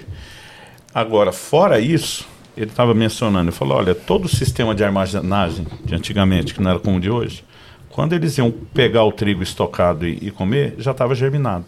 O processo de germinação também corta o glúten. Então, o glúten, que era 400 vezes menor, não era ingerido inteiro por causa do formato e o sistema. Né? Então, assim, você percebe alguns lugares hoje, por exemplo, minha esposa ela tem uma, uma intolerância ao, ao glúten a ponto de, de, passar mal. Mas, tipo, ela come pão na Itália e não passa mal. Porque o trigo, na sua grande é maioria na Itália, ainda é um pouco diferente do, do nosso, né? Eles batem muito o, o, o, pé nesse sentido. Então, em momentos como esse, você já vê a, a, a diferença no corpo. Mas essa questão da, da germinação, nunca parei para pensar nisso. Então, nossa alimentação mudou demais. Né? Como está lá em segundo, segundo livro de Reis 4, de 38 a 41, tem morte na panela. Né? E o, um dos filhos dos profetas acabou colhendo colossinte e da Bíblia diz, sem saber o que eram. Hum, um dia o Espírito Santo falou comigo, ele falou, por que a morte foi parar na panela? Foi por causa da ignorância do, do abençoado que colheu sem saber o que era. Eu fui estudar depois as colossíntidas, elas elas tinham uma propriedade laxante. Logo, tinha uso terapêutico, em pequena quantidade. Em grande quantidade, não ia dar só a vulga diarreia, não. Ela poderia dar um sangramento intestinal até a morte. E, e eu lembro do dia em que, lendo isso, o senhor falou: e quanta ignorância de vocês, não está colocando morte na panela, no prato e no corpo de vocês. Né? Então, assim, a gente tem que se informar um pouquinho mais né? dos alimentos industrializados, processados. Paulo diz: tudo que Deus fez é para ser recebido com ação de graça. A gente mudou o padrão alimentar do que Deus fez, os vegetais Sim. animais, para tudo que o homem fez. Né? Então a gente está se perdendo muito. A maioria não faz a conta do, do, do, do quanta química tem ali, desde corante, conservante, saborizante, e a lista é enorme. Né? Aliás, mesmo quem foge do industrializado, hoje a gente ainda tem na agricultura o uso de pesticida, é um problema. agrícola. E aí eu queria destacar né, a importância de ter um capítulo como o que tem ali no, no livro sobre o processo de detoxificação, né, que em outras coisas entra o jejum. Estava falando com o Aldo. Quem bebe mais água limpa o corpo, quem exercita e transpira limpa o corpo, quem jejua, mesmo que seja intermitente, limpa o corpo. Né? A, a, a gente está fazendo tudo o inverso. Né? Não está faltando uma coisa, está tudo, tudo trocado. Tudo desregulado, né? É. Mas eu vivi uma grande transformação nesses 10 anos, graças a Deus. Doutor, é, você falou uma coisa aí sobre o suplemento é, vitamínico, né? Então a gente uhum. tem ali aqueles produtos de prateleira, que a gente compra lá o centro, ou qualquer outro ali, que é as vitaminas de A a Z. Isso já ajuda a gente a. Porque, por exemplo, que eu também tomo isso. Isso ajuda a gente de alguma maneira, ou a gente tem que ter realmente é, um mapa do, do de onde falta a vitamina para a gente poder trabalhar ali? Claro, quando você tem uma avaliação, é, é, você vai saber, vai chegar mais fácil no destino, né? Sim. Se você tem um mapa, né? É, se você tem um, um Waze, você chega muito mais Sim. fácil no seu destino, porque tá, tá ali, tá tudo certinho, tá tudo mapeadinho. Eu várias vezes que disse, ó, isso aqui você não precisa tomar. Não tá faltando nada, tá sobrando. Tá isso aqui né? E, e, a gente ainda tem a diferença de qualidade, né? Sim. Sintéticos sim. e não. Para não falar os nomes das marcas. Sim. sim. é. Fazer propaganda. Eu já fiz uma. É. Então, assim, mas de uma forma geral, se você for pensar, uh, é melhor do que nada. Vamos né? colocar assim, né? Tá. Mas isso também não justifica a pessoa, então vou tomar só isso aqui tá tudo bem. Não, não, você tem que. É, quando, por exemplo, nós tivemos a, a, a questão do uh, da pandemia, né? Do, as pessoas. É, ah, doutor, tem jeito de se precaver? Sim, você tem que tomar alguns cuidados, né? Existem alguns detalhes que são importantes na questão da, da suplementação, que você pode ajudar. Né? Um dos estudos mostrava, por exemplo, que as pessoas que tinham a vitamina D abaixo de, de, de 19, né? Que é um índice baixo, a gente considera hoje assim, no mínimo 30, né? O ideal é acima de 50 até, né? Depende. Ah, doutor tem uma doença autoimune, talvez tenha, tenha que ser mais. É, cada caso é um caso, né? Mas os estudos mostravam que pessoas que tinham abaixo de 19, a chance de ela ter complicações era muito maior do que no Covid, né? No Covid. Mas no estudo alemão, né? Alemão. Ah. Então, você, então você vê que a vitamina D é algo é, fundamental para a imunidade. E a, apesar de nós morarmos no país tropical, a grande maioria das pessoas hoje tem vitamina D baixa. Né? Então é um meu Algo... filho toma, com dois anos e meio, toma suplementação de vitamina D porque é baixa. A nossa exposição ao sol hoje é, então, baixa, é muito baixa, né? Então, assim. Realmente é... eles tinham solário é, para tratar as pessoas. Isso, é verdade, é verdade. É porque a vitamina D, ela, ela, uma das coisas que ela faz, ela entra em mais de 400 genes, né?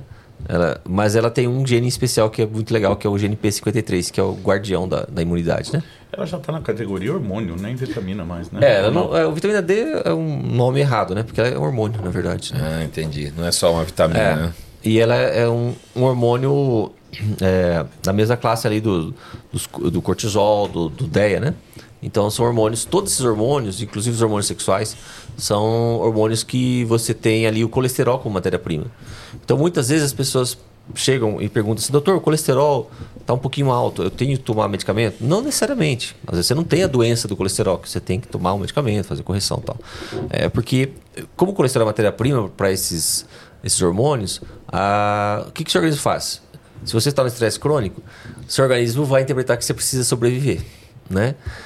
Se a mesma linha é, dos hormônios sexuais está dos hormônios de estresse, ele vai querer sobreviver não reproduzir. Por isso começa a cair os hormônios sexuais. E aí uma das queixas comuns do consultório são é, nas mulheres alterações no ciclo menstrual, né? É, às vezes a menopausa precoce, né? Nos homens a própria questão da, da libido, né? Uma queixa muito comum.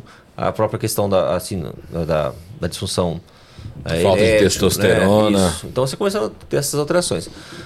Aí seu organismo faz o quê? Uh, puxa, vou aumentar o colesterol, que é matéria-prima. Né? Então você aumenta para tentar compensar, entendeu?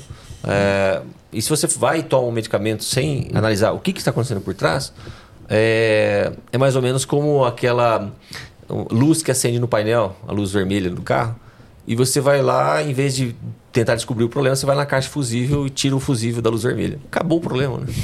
Parou de acender, não tem problema. Resolveu o problema. Baixou o colesterol, mas aí baixou. É, você perdeu o mecanismo de defesa, né? E dentro dessa questão do colesterol, que é algo que é muito discutido, que a gente sempre ouve, pelo menos dizer que, ah, poxa, tem uma questão de hereditariedade. Realmente, é, isso é mesmo ou não? Sim, existe a, uma classe que nós chamamos de hipercolesterolemia familiar.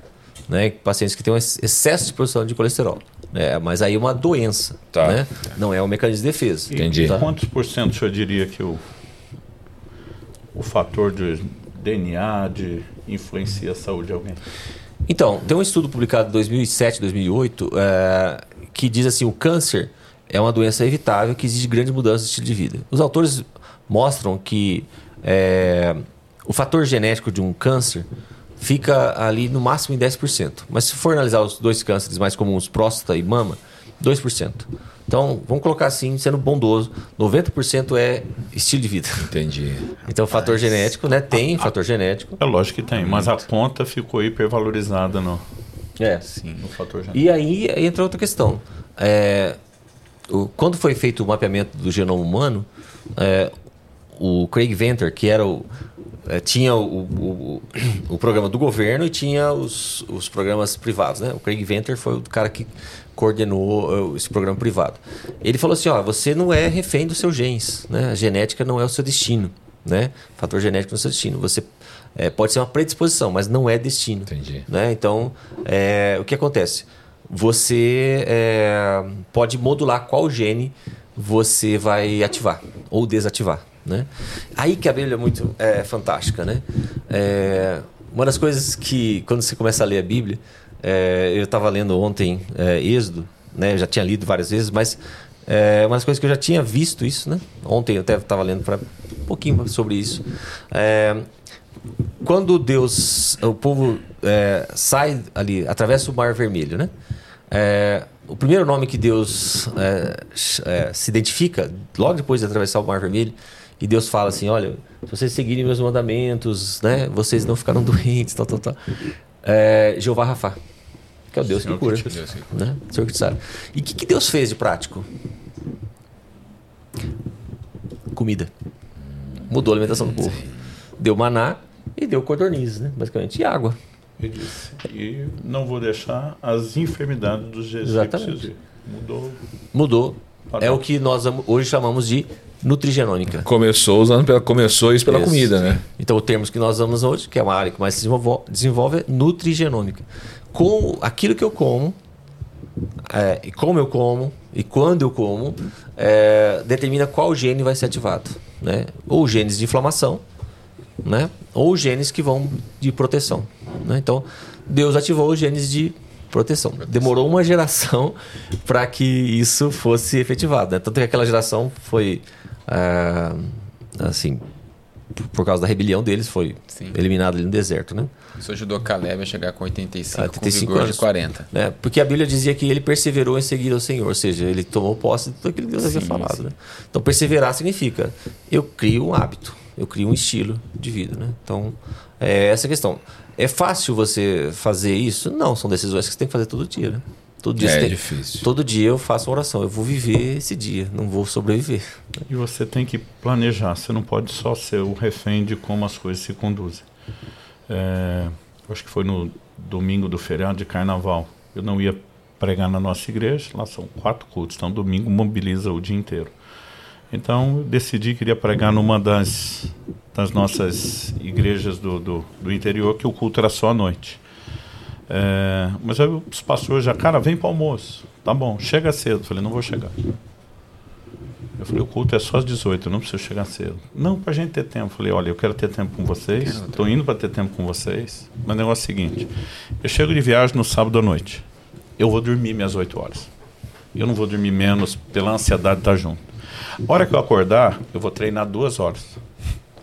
Porque assim, ah, mas é domingo. Depois é. Mas no sábado eu já Sim. não treinei, porque eu, eu fui para o Rio, falei no evento, voltei. Eu falei assim, já foi, o descanso semanal já, já passou. Então, assim, vou fazer minha horinha de cardio, vou. Então, quando você começa a organizar a sua vida, em vez de ser só refém do fluxo, você também consegue ajustar. Mas, assim, se me perguntasse isso anos atrás, eu achava impossível. Né? Aí você começa a arrumar uma área, você tem a tendência de bagunçar outra. Então, por exemplo, às vezes vou levantar cedo treinar. Hoje, honestamente, se eu tiver que escolher entre dormir e treinar, eu durmo. Porque eu entendi que isso, isso chega a ser uma prioridade para minha Sim. saúde maior. Né? Porque assim, um, um, dia sem movimento, meu corpo recupera melhor Sim. do que um dia sem sono. Né? E você já vai ter situações que vai fugir ao controle e dormir menos. Então, assim, não precisa aumentar. Mas é, é uma mudança de cada vez e depois você ir assumindo o, o, o controle. Eu, por exemplo, a vida inteira eu jejuava pela perspectiva espiritual. Mas quando eu comecei a entender o impacto saudável que o jejum tem sobre o corpo, eu falei, bom, não vou fazer só por isso, mas no mínimo é um efeito colateral. Mas isso me levou a, a fazer algumas, algumas mudanças. Então, como o Aldrin falou, a quantidade de tempo que a gente come, né, isso aí, por exemplo, eles mapearam os, os problemas de epidemia e uma série dos problemas sérios de saúde que os Estados Unidos, que é apesar de ser Sim. primeiro mundo e ter tudo de, de ponta em todas as áreas, eles têm um problema sério. Né? E a, a, a, grande epidemia de obesidade não começou só na prosperidade do pós-guerra, nem só no uso de, de açúcar, na mudança da pirâmide lá que, que eles fizeram do, do carboidrato, mas principalmente quando eles começaram a diminuir o intervalo de comida. Né? Então, até hoje, o, americano tradicional vai jantar 5 numa 6 horas. É difícil algum deles jantar depois disso. E aí, ele dava o intervalo até o café da manhã.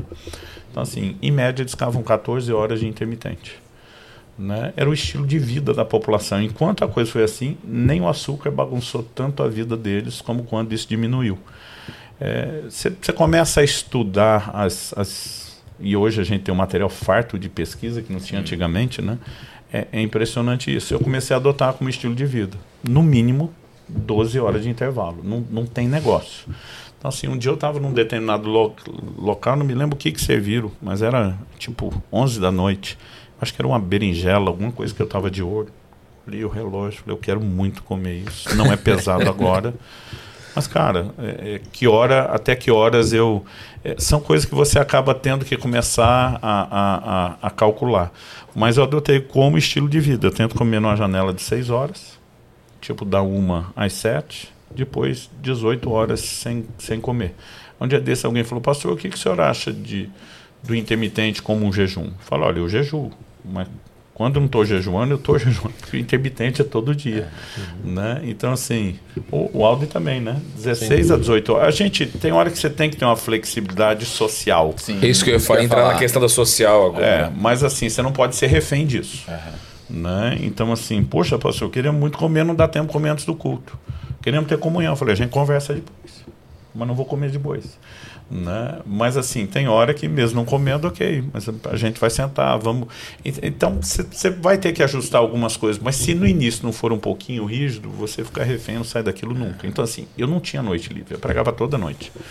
Não dava tempo de ir a nenhum restaurante antes do culto. É uma dinâmica que, que o horário não permite. Cara, acaba que assim, você vai para aqueles que depois come tarde, come na hora errada, a quantidade errada e o alimento errado. Né? Então, um dia desse, eu falei para minha esposa, tinha recém saído de um, de um jejum, estava com a vontade de comer rúcula. Você volta com vontade de comer giló, berinjela. É impressionante. Do que é da terra. Não, não, é impressionante. Hum. E, é. e eu, eu lembro assim que eu fui dormir um pouquinho mais tarde, era já mais de meia-noite, perto de uma. E eu lembrei, falei, mas espera aí, eu comprei rúcula. Abri a geladeira, estava lá. Aí falei para minha esposa, falei, me senti na época do gordinho assaltando a geladeira. Fiz uma saladinha de rúcula com azeite, né? Comi aquilo, achei dele pesou nada, né? Fui tranquilo, me obriguei a dar pelo menos as 12 horas, mesmo assim, de, de intervalo depois, né? Mas assim, dá para reprogramar e como quem viveu os dois lados, que a gente, eu, eu defendi isso, eu dizia gordinho é feliz, Né? Você não vai ver gordo terrorista, você não vai ver gordo assalto. A gente fica brincando com É essas verdade. coisas. Né? O gordinho tá, tá de bem com a vida, tá, tá isso, tá aquilo. Topa Eu ficava- qualquer parada. É, mas, cara, assim, não, não, não posso apontar nada que antes eu olhava assim, a dizer isso é prazeroso que não tenha hoje, com a diferença que tem saúde. Então, a gente Você tem que a ter- reformular. Você passa a ter prazer na saúde, né? Prazer de, de comer bem e também esticar a sua vida bem. Poder chegar. Se a gente for querer viver assim, uma coisa que a, a nossa vida social vai ter que mudar. Vai. Como que é essa adaptação? Porque é difícil, você vai ter que dizer não para muita coisa. Tem né? que dizer não, mas às vezes você, você fica com medo de desagradar. Eu comecei a perceber com o tempo que com a minha firmeza eu passei a ajudar muita gente. Né? Eu dizia, gente, vocês me conheceram antes e depois. Não, não dá para negociar. Né? Então, assim, às vezes dava alternativa. Olha, amanhã meu voo é só tarde. A gente al- almoça junto, vamos. Né? E aí eu, eu falo, pessoal, normalmente não tomo o café da manhã, não janto, esse lanchinho, mas almoço como se não houvesse amanhã. É minha, é minha refeição. né? Então eu falo assim, cara, a gente vai vai se divertir, vamos comer bem. Então dá, dá para ir ajustando algumas coisas, em outras você fala assim, cara, vamos ajustar só o cardápio. Não dá o horário, né? Mas assim, eu lembro da gente sair de vigília, quatro da manhã, e ir para os costelão que a gente tem em Curitiba, que é 24 horas, né, aberto. É Ah, lá é bom de assada, comer em 24 horas. Então, assim, cara, quatro da manhã a gente comendo costela assada. Então, Logo assim, depois deitar e dormir. Aí você fica pensando. Só que o, o Aldrin falou antes do health span. Tem uma fase que você não sente. Eu lembro que eu estava com 30 e entre 34 a 37, que foi quando a turma começou a pegar muito no meu pé, que eu estava no auge.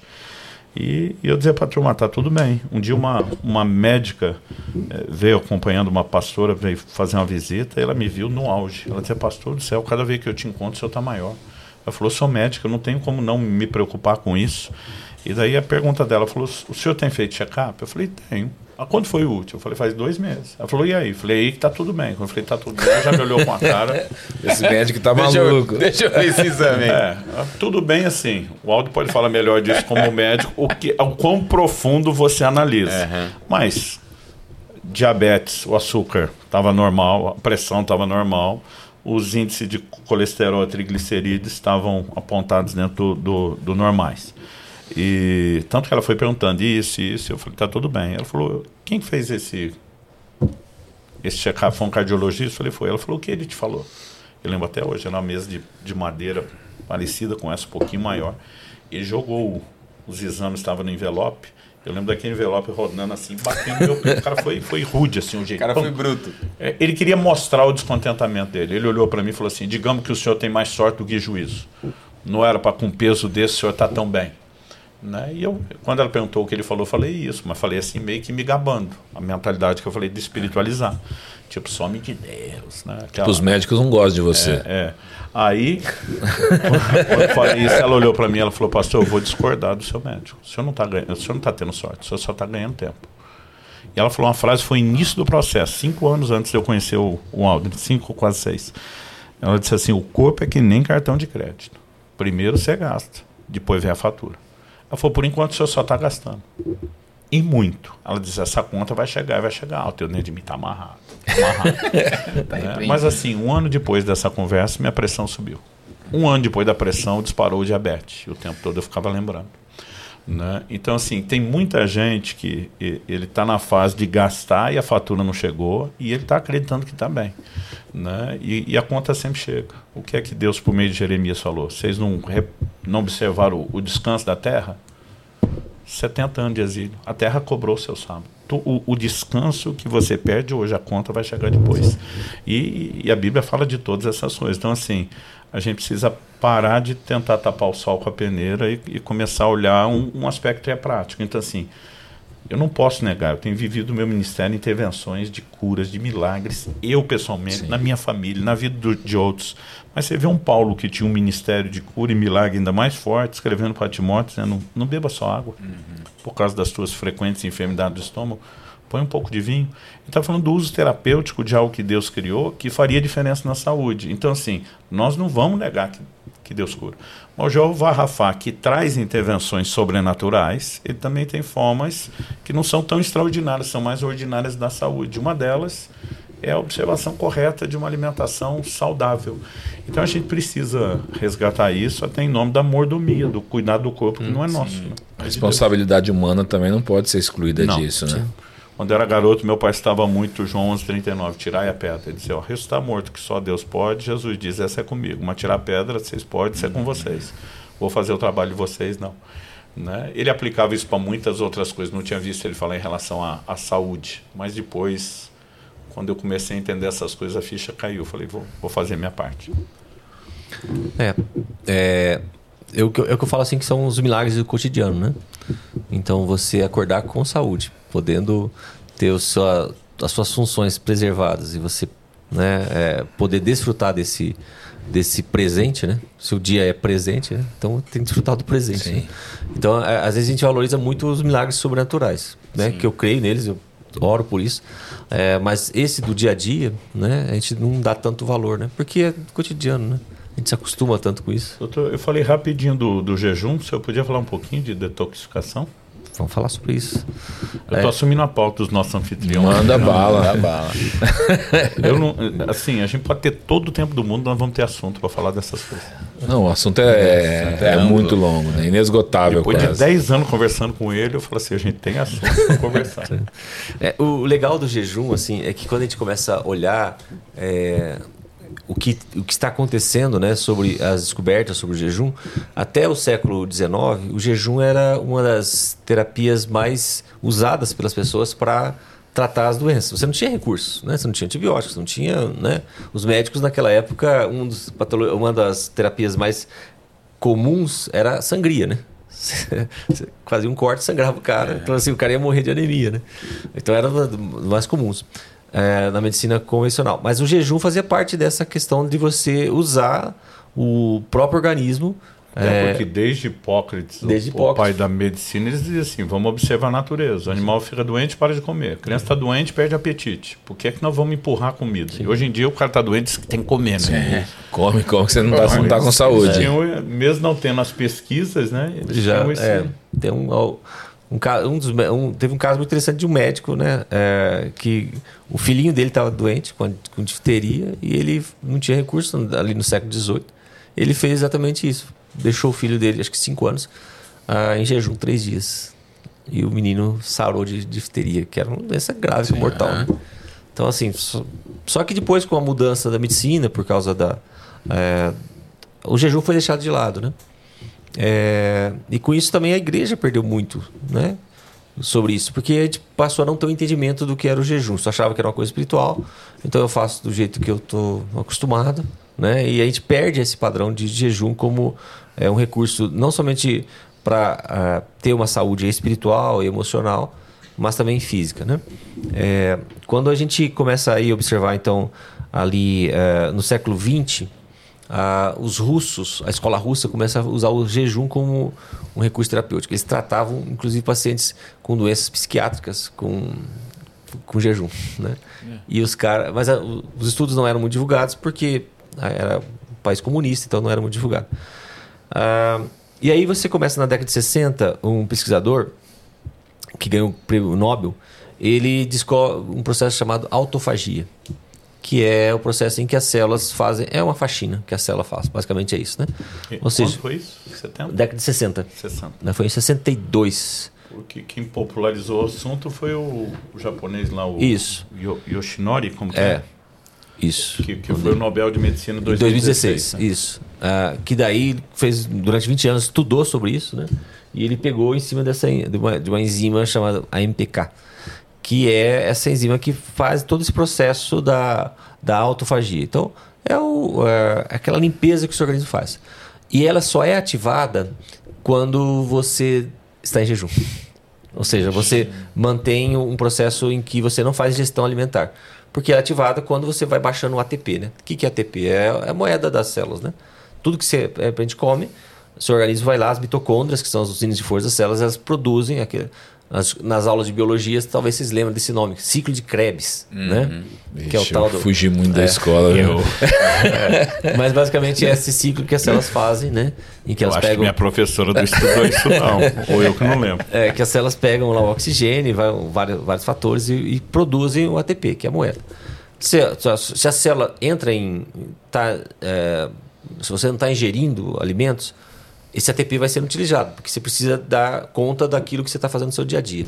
E aí, esse, ATP, esse, esse uh, ATP vai sendo uh, diminuído, né? E aí você chega até o. Aí você aciona essa enzima. E ela então faz a, a, a limpeza. Faz a limpeza. É, ela, porque, ela, porque ela aciona as sirtuínas. Sirtuínas é uma classe de proteínas que está sendo muito estudado hoje. Elas são as protetoras do DNA. Então você protege DNA com jejum. Basicamente, uma coisa mais importante é isso. É, eu falo assim para os meus pacientes, ou mesmo nas administrações: você quer viver mais? Come menos. Não tem jeito. Não tem conta. Não fecha a conta se você continuar comendo do jeito que você está acostumado. Eu lembro uma frase da Valnice, eu era ainda adolescente, ela dizia, está morrendo mais gente no mundo pelo excesso de comida do que pela falta dele. Nossa. Então ela foi bem científica. É. Bem científica. ela dizia assim, comer menos não vai fazer mal para ninguém. E o pessoal que tem aqueles problemas, por exemplo, de, de açúcar no sangue, não pode ficar muito tempo sem comer, como, como praticar? Uma boa, uma boa como, pergunta como praticar aí, isso? A gente tem alguns... pessoas têm medo, né? Não, e, e, em alguns casos, é, pelo estado de saúde, o, o jejum é desaconselhável, a não ser com, com, supervisão médica. Eu acho que quando a gente fala de diabéticos, é uma Sim. categoria vale. Sim. É, é, sempre importante, como eu falo assim, é sempre importante você passar por uma avaliação, né? Porque as pessoas chegam para a gente, elas leem o livro, né? É, e elas falam assim, nossa, eu quero fazer jejum de 40 dias. Aí. Malemar faz de um. É, eu pergunto assim. já quer ir pro hardcore de eu cara. Eu faço uma pergunta simples. Quando a criança nasce, ela já sai fazendo maratona? Não, né? Ela.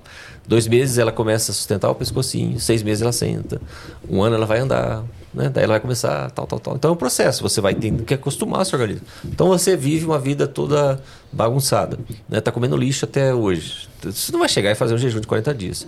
Aí você está pedindo para ter sintomas, né? Agora, se você começa já a introduzir no seu, na sua rotina. Não estamos nem falando da volta do jejum prolongado, que é a parte mais delicada. Sim. Né? Só a entrada, a turma já está perdendo nele. É. Se você começa a mudar, né? Uma das coisas que a gente observou mesmo, é, com o Luciano no decorrer dos jejuns, né? Se você faz o jejum intermitente, é, o seu organismo automaticamente já começa a fazer o processo que a gente chama de cetose, né? Que é a produção de corpos cetônicos. É outra. Você troca da gasolina é, batizada para gasolina premium. Né? corpos cetônicos basicamente seria isso, um combustível ótimo para o seu organismo. É, então você faz o quê? É, você. Normalmente as pessoas quando começam a jejuar, às, às, vezes até no primeiro dia. Elas, ah, doutor, tive dor de cabeça, tive, fiquei enjoada, passei mal, caiu a minha pressão, né? É, então, basicamente, o que está acontecendo? Você, as pessoas têm picos de insulina, a insulina está sempre alta, que é aquela resistência insulínica ou hipercilulemia. Quando você baixa a, a oferta de alimentos, cai a glicose, porque a, a insulina está sempre alta. Quando você começa a acostumar o seu organismo no processo da, do, do, jejum intermitente, o que vai acontecendo? Esses picos de insulina deixam de existir. Então você não vai ter essa hipoglicemia. Então você vai acostumando o seu organismo Entendi. a funcionar dessa forma. Primeiro, você já tem o benefício de não ter. Eu falo pessoal que intermitente é um excelente treino antes de começar. É, porque você não vai ter essa questão. É, e é normalmente assim, quando você chega no, no, terceiro dia, ah, pessoas chegam assim, ah, vou fazer o jejum. O jejum tem fases, né? É, então, assim, eu, uma das coisas assim, quando eu vou ministrar depois do almoço, eu falo assim, ó, tá todo mundo na primeira fase do jejum, que são quatro horas, que é a primeira fase do jejum. Agora o problema, você vai continuar nas outras fases? Ou você vai comer de novo, né? Que daí tem as outras fases. Mas terceiro dia, é, segundo, terceiro dia, as pessoas fazem um choque cetogênico, que é quando dá a virada, né? Para o seu organismo usar corpo cetônico. Aí que as pessoas normalmente passam mal e desistem, né? Que dá muita tá, coisa. Tá muito difícil daqui, deixa para lá. se você não fez a preparação... Acho que vale a explicação aqui. Energia que o corpo consome, doutor, corrige o termo técnico a encerrar. Ela vem basicamente da glicose, o carboidrato que você ingere. Parou de ingerir, o corpo precisa de uma fonte alternativa. Glicogênio, armazenado no músculo, especialmente quem treina, e no fígado. Em dois a três dias, no máximo três dias, acabou seu glicogênio. Você não está consumindo glicose qual a, a próxima alternativa? Cetose. A reserva de gordura, ela vai virar energia. Né? Então, chamam de cetose por causa da liberação do, do corpo cetônico. É diferente do, do carbo, ela é uma energia estável. Não dá pico, mas não dá baixo. É, eu acho maravilhosa a, a, cetose, você vai viver no jejum. Mas assim, quem não está habituado e entrou nessa fase, Dá uma ele, balançada. Ele se sente muito. É. Então, assim, é, quando você vai é, fazendo o jejum, mais você faz o processo da autofagia, que é o, o mais interessante do jejum em termos médicos ou terapêuticos, né? Porque você faz com que seu organismo é, renove-se mais rapidamente. Por isso que o jejum é uma ferramenta poderosa para proteção de DNA. Né? Então, é, quando você. Um as... jejum semanal de 24 horas. Isso, isso, é uma das formas de você fazer o jejum intermitente, né? Então tem pessoas que fazem. Já ajuda. É, tem umas pessoas que fazem aquele esquema é, é, one meal a day, né? Uma alimentação por dia. Né? Então, ah, por exemplo, eu vou fazer o meu brunch, né? Café da manhã junto com o almoço. Só vou comer novamente em 24, 24 horas. horas. Então, isso é uma forma de você fazer é, um jejum intermitente. Outras fazem 2 por 5, né? 5 dias comendo normal, 2 dias eu faço jejum. É, outras, eu, eu, acho que a forma mais fácil é fazer essa janela 16 por 8. 16 horas de jejum, 8 horas, aproveitando as horas de sono e 8 horas de alimentação. É claro que assim, ah, você tem que cuidar no que você come. Né? Ah, fiz, como o Luciano falou, eu fiz jejum, depois eu vou voltar e vou comer. Vai arrebentar. Você vai passar vai muito pra mal. churrascaria não, cara, já de não, cara. A gente ia pra churrascaria antes. Para despedir e depois, na volta. Para celebrar. E, não era nem só churrascaria, às vezes era o rodízio de, de massa, de. Tudo junto. Quer dizer, todo, toda uma, uma, uma mistura ali que você ficava depois. cara não, não subtraiu muita coisa. No jejum você vai ter que tomar muita água, né? Claro. Né? Se você já toma aqueles 3 litros e meio né, para uma pessoa de 100 quilos, é o mínimo. No jejum você tem que colocar é, pelo menos aí um, um litro para cada 20 quilos de peso, né? Então o primeiro já... que eu fiz de 40 dias, ele queria que eu tomasse 4 a 5 litros de água por dia.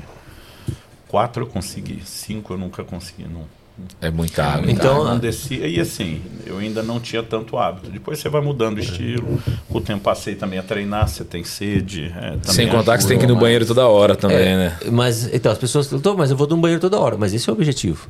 Limpar, quer dizer né? que você está hidratando. Limpar. Quer dizer que você hidratando, né? Então, ah, como vou saber que estou hidratando? Vê a cor do seu xixi. Né? Quanto mais perto da, da cor de água, melhor. Né? Quando a gente começou o metanol, era muito interessante assim que a gente distribuía para quem estava participando, aquelas fitinhas de, de pH de piscina, até. Você ver o pH do. do então, Sim. assim, a maioria das pessoas. Ah, não, doutor, não, nem, não chega nessa cor aqui, que era a cor do, do, do 7. De 7 para cima é um pH alcalino, né? É, Aí você vai olhar, o pH estava 6,5 da urina, né? 5, quer dizer, tá muito ácido, né? Então, conforme você vai tomando água, você vai mudando, vendo como vai alcalinizando. É, então, assim, você vai vendo esses benefícios do, do jejum. Além disso, é uma da a gente está dando alguns detalhes interessantes porque você vai descobrindo durante o tempo. Né? É, os estudos vão surgindo e você vai vendo o que você pode implementar. Ah, o Luciano chegou para mim e falou assim: é, Jejum, eu já estava fazendo atividade física. Será que eu posso fazer é, atividade física, continuar atividade física no jejum? Daí eu falei assim: ah, já estava saindo esses estudos. Eu falei assim: sim, dá para fazer, né? Vamos fazer. E aí ele foi fazer, né? E aí ele viu que o nível de energia dele cada vez aumentava mais, né? Mantinha, um né? E é um tabu, né? Um paradigma que te quebra, né? Porque Sim. você pensa assim, jejum eu tenho que ficar trancado num quarto, né? É, que eu vou ficar fraco. Eu vou ficar fraco, né? Não posso fazer Aliás, nada. o pessoal fala assim, como é que você tem energia para treinar? Eu falo, não, eu, eu tenho energia porque eu treino. Eu não treino porque eu tenho energia. É, é uma ordem bem distinta. É porque, basicamente, assim, uma das coisas que o jejum faz, é, a gente chama assim de biogênese mitocondrial. É, traduzindo, não é nome de cachorro, nada disso. Em português. É, biogênese significa geração de né? É, mitocôndrias novas. Mitocôndrias, como eu falei, usina de força das células. Uma célula cardíaca ela tem de 3 mil a 5 mil mitocôndrias. Então imagina assim, se você não faz atividade física, vai de mitocôndrias. Por isso que seu músculo fica fraco, né? cardíaco. Uh, se você faz atividade física e faz o jejum, o que acontece? Você é, elimina as mitocôndrias que estão doentes, que estão fracas, e gera novas mitocôndrias. Então você aumenta a mitocôndria. Então, se você associa atividade física no jejum, o que está fazendo? Ó, acelera a produção aí de a, a, a faxina e produz nova. Então ele pega aquelas proteínas que estão lá velhinhas, é, degeneradas e reaproveita. Né? Uma das crenças que existia era que quando você faz é, jejum você perde massa muscular. Né? Isso não existe. Né? Mito. Mito também. É, porque assim. Uh, as Você vai perder um pouco do volume, porque perde Sim. água do músculo. Mas não todas Massa as impedâncias de todo mundo que a gente Sim. estuda. É, Desculpa, continua. Não? É, é ótimo. É, é, eu, eu, gosto do exemplo que o Jason Fung dá no, no, livro Código da Obesidade. Ele falou assim: ó, vamos pensar com a mentalidade aqui da, da América do Norte. Ele é um canadense que vive nos Estados Unidos. Você está com a pilha de lenha cortada do lado da lareira para alimentá-la. Você vai começar queimando o sofá? Não se acabar a lenha e depender da sua sobrevivência, você queima o sofá. Uma lenha está ali, assim, tem reserva de gordura, gente, porque aqui o corpo vai queimar músculo. Não, não, faz, faz, não sentido. faz sentido nada, nem na perspectiva da fisiologia, da sobrevivência de, de, de lugar nenhum. Mas a maior parte são hipóteses sem estudos. Né? Não, não se estuda jejum porque o povo não jejum. Essa questão da lenha, né? Que seria o tecido gorduroso, né? Uma pessoa de 70 quilos uh, tem em média ali 130, 150 mil calorias. Então, se você gasta 2 mil calorias por dia, você vê que se dá para você. É, você tem bastante reserva, né? Tem. Dá ah, para é. você jejuar até 70 dias se quiser, né? Fisiologicamente falando, então, o jejum, onde você tem a retirada total de alimentos, é muito melhor do que o jejum que a gente faz aí por vezes. Ah, vou tirar só carne, eu vou tirar. É, vou comer só verduras e legumes. Então, o bom mesmo é você se abster totalmente. Normalmente o pessoal faz o parcial em períodos maiores, né? Jejum Daniel tá uhum. três semanas, mas sim, o jejum já tem um dia. Eu digo, gente, não precisa ser parcial, a menos é, que você tenha alguns desafios na área de, de saúde mesmo. Por exemplo, tinha um, um jovem lá da nossa igreja que um dia ele falou para mim: Ah, eu, eu tenho gastrite, não posso fazer jejum longo. Eu falei, então faz um parcial. Uhum. Aí ele, como assim? Eu falei, cara, faz só com. Até suco de fruta é complicado, porque às vezes o é ácida. Cê, fruta, não, e você bota Açúcar muita também. glicose, como o suco de laranja, você bate a fibra do, do, do bagaço que ajudaria a absorção, a gente inverte um pouco. Mas eu falei, ó, principalmente caldo de legumes. Ele fez um de 21 dias. Ele falou, pastor, eu não tive problema e melhorou a gastrite. Então, há, há formas de lidar. Agora, quando a gente fala dessa pausa aí, ou, ou do intermitente, ou desses um ou dois jejuns por semana, é, eu, eu acho que quanto mais descanso dá o, o organismo, na minha opinião, melhor. É, Mas quem estudou para isso só, funciona, hein? Só, só reforçando, assim, é, você falou sobre de, desse, desse caso, né, de, de uma contraindicação, assim, não posso fazer jejum longo. É, existem contraindicações, assim, absolutas que a gente fala, né? Grávidas, lactantes, é, Isso é importante, né? Tá. É, lactantes não devem fazer. Mulheres que estão aumentando não devem fazer jejum, né? As grávidas, uh, você tem alguns estudos, assim, os, entre os muçulmanos você tem o mês do Ramadã, que eles fazem o jejum Sim, de Ramadã, que são 12 horas, né? Então, assim, as grávidas também fazem jejum, só que depois elas comem normal, né? Então, esse estudo mostra que até 12 horas pode fazer. Então, basicamente, seria uma refeição que você pularia, né? Se você for contar as horas de sono. Então, mas, é, além disso, não, tá? É, quem está tomando medicamento, quem tem um distúrbio... É, psiquiátrico, como bulimia, anorexia, não faça jejum. Né? Porque você pode é, alterar ali a evolução desse quadro. Né? E pacientes, claro, que estão tomando alguma medicação, é, como pacientes que têm diabetes estão usando insulina. Se você está usando insulina, se você fizer jejum, você pode fazer uma hipoglicemia que é, pode ser até fatal. Né? Então, é sempre, é por isso que eu falo assim, vai fazer jejum? Consulta o médico, né? Ou consulta pelo menos a nutricionista para fazer essa avaliação, né? Para ver como que tá, é, para ver se você pode fazer jejum nesse momento ou o tipo de jejum que você vai fazer, né? É, o jejum parcial é uma opção, né? É, para você fazer esses pacientes assim que têm essas patologias, um paciente diabético, você pode começar tirando, né? Então, é, o Luciano fala uma frase muito legal: o jejum é seu, né? Então você... Meu jejum, minhas regras. É. então você, você, você cria, né? É, mas eu já faço um adendo a essa, essa, fa, essa fala, né? Porque uma vez um, um jovem chegou para mim e falou assim: Doutor, eu tinha lido o livro, falou assim: Doutor, eu comecei a fazer jejum. Eu falei assim: Glória a Deus, tal, tal, tal. Eu, eu não vou falar o nome do refrigerante, mas ele falou assim: Eu tô fazendo jejum de refrigerante, tá? Daí eu falei assim: meu irmão, isso não é jejum, isso é libertação. tá? Então, assim, é porque jejum, basicamente, se você for pensar em termos bíblicos, né? É você se privar de vida. Vida são alimentos que Deus cria é, para você mortificar a carne, né? Uma forma simples. Você volta, quando quebra o jejum, a ingerir vida. Né? Então, então, refrigerante não é, é água morta, né? É vida. Vou colocar assim. Tire forma da sua vida. É. Então, então, são essas as indicações, né? É claro, se você tem uma é, alguns pacientes reclamam mesmo, quando você tem, é, você faz o jejum mais prolongado, às vezes vai ter aquela queimação, acidez e tal.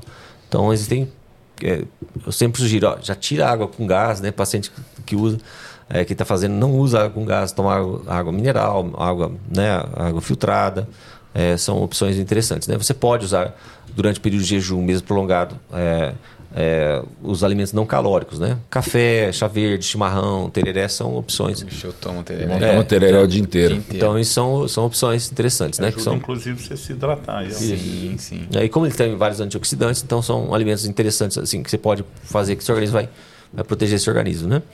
É, então, assim, o, o jejum, quando você faz ah, essa essa, essa questão, você melhora a sua imunidade, você otimiza o funcionamento das, das células de defesa, né? você diminui um fator chamado é, é, TNF, que é o fator de necrose tumoral, um marcador de inflamação, que, que aumenta o risco de você ter câncer. Então, você tem vários benefícios com o jejum. Né?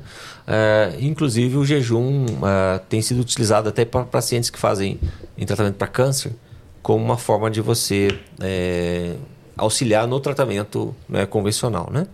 É, porque, pensa assim, uma, quando o paciente faz um PET scan, é, basicamente você é, injeta glicose, Né, radiativa para e a O célula PET scan é um, é um exame, é um É tipo um- de. é uma tomografia escaneia o corpo É. para Tá. onde pode ter. O PET scan é uma tomografia em que você injeta a glicose hipertônica. A célula cancerígena é ávida por glicose, né? Então ela por isso que ela capta mais. Aí você vai ver onde tem pode ter o foco. Tal, tal, tal. Então assim, se uma célula cancerígena é ávida por glicose e o se eu privo ela do seu alimento, é claro que eu vou ajudar ela a morrer mais cedo, né? Então, quando você faz jejum, você está privando a célula cancerígena de, de um alimento, né? Então, por isso que o, é, o jejum é uma ferramenta poderosa, é, inclusive para essa questão de você estar auxiliando no tratamento para câncer, né? E vem sendo associado em alguns estudos, junto com o uso de, de quimioterapia, impressionante. A, Sim. o, o, o nível de resposta melhora. Tem um, um médico, que é um bambambam bam, bam da longevidade, ele desenvolveu o que ele chama hoje de uma dieta que imita o jejum. Uma gestão calórica baixa, para quem não está acostumado a, a jejuar, não dá aquele desespero de ficar sem nada, mas que já induz o corpo a esses processos de cetose, de autofagia, de, de limpeza e tem os, os benefícios. Né? Então, é, é, eu acho impressionante como a gente encontra, às vezes, menos resistência entre, entre os médicos não cristãos até do que os próprios que deveria estar dizendo. A Bíblia tinha razão, né? É. é, então o jejum está sendo é, Redescoberto. redescoberto. né? Redescoberto. É uma coisa muito legal. É porque é algo que a gente sempre ouve falar no âmbito espiritual, né? A gente nunca, bom, pelo menos até um tempo atrás, a gente nunca ouvia falar de jejum na, na área de saúde, E né? a gente nem preocupar, pensar assim, ah, se- vai ser uma benção, a gente paga o preço do. Mas ele realmente é, é muito saudável. O, o Aldo já me acompanhou em sete desses jejuns prolongados. Mas eu queria deixar claro, jejum prolongado, acho que. Em primeiro lugar, é bom que a pessoa tenha a direção de Deus, mesmo para isso, é bom que ela tenha prática e tenha acompanhamento médico. Sim.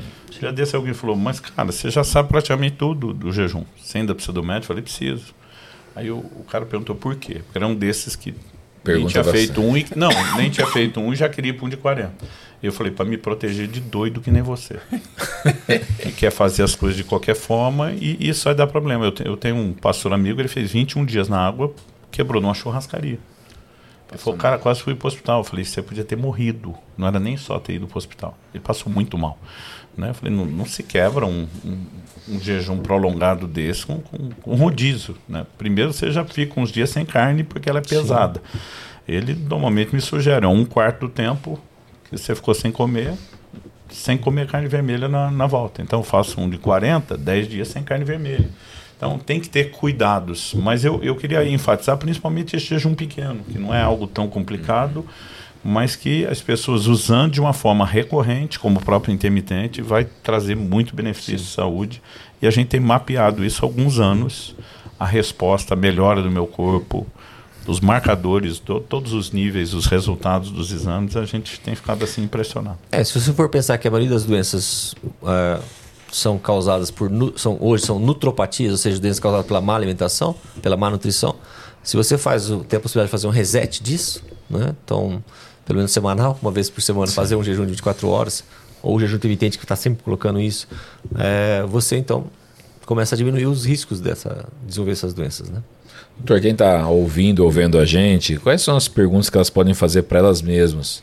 Para elas identificarem se elas têm ou não uma, uma vida saudável, porque por vezes a gente, a gente ouve tanta coisa. Antigamente o ovo fazia mal, o bacon fazia mal, é tanta coisa que a gente ouve aí, ou ouvia. Quais as perguntas ela pode fazer para ela mesma para identificar, poxa, realmente não tem uma vida saudável ou tem uma vida saudável? Ok. É, então, como a gente está. É, até esses dias eu fiz um post, eu falei sobre isso, né? Falei assim, como que você pode saber é, como está a sua saúde, né? Então, você está na sua mão, né? Alimentação, sono, é, atividade física, é, ingestão de água e estresse.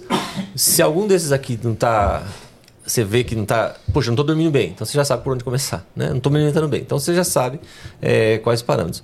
É, se você for. Eu, eu, brinco assim que a fita métrica é uma, é uma, funciona como uma ressonância às vezes, né? Então eu falei: olha, já começa por aí. Né? Doutor, posso comer isso? Fita métrica. Abaixo de 94 para cintura para homem, abaixo de 80 para mulher. Então você vai saber que algumas coisas você tem que. Puxa, isso eu não posso. Né? Não é que. Eu, ah, mas se eu comer uma vez eu vou morrer? Não, não é que você vai morrer.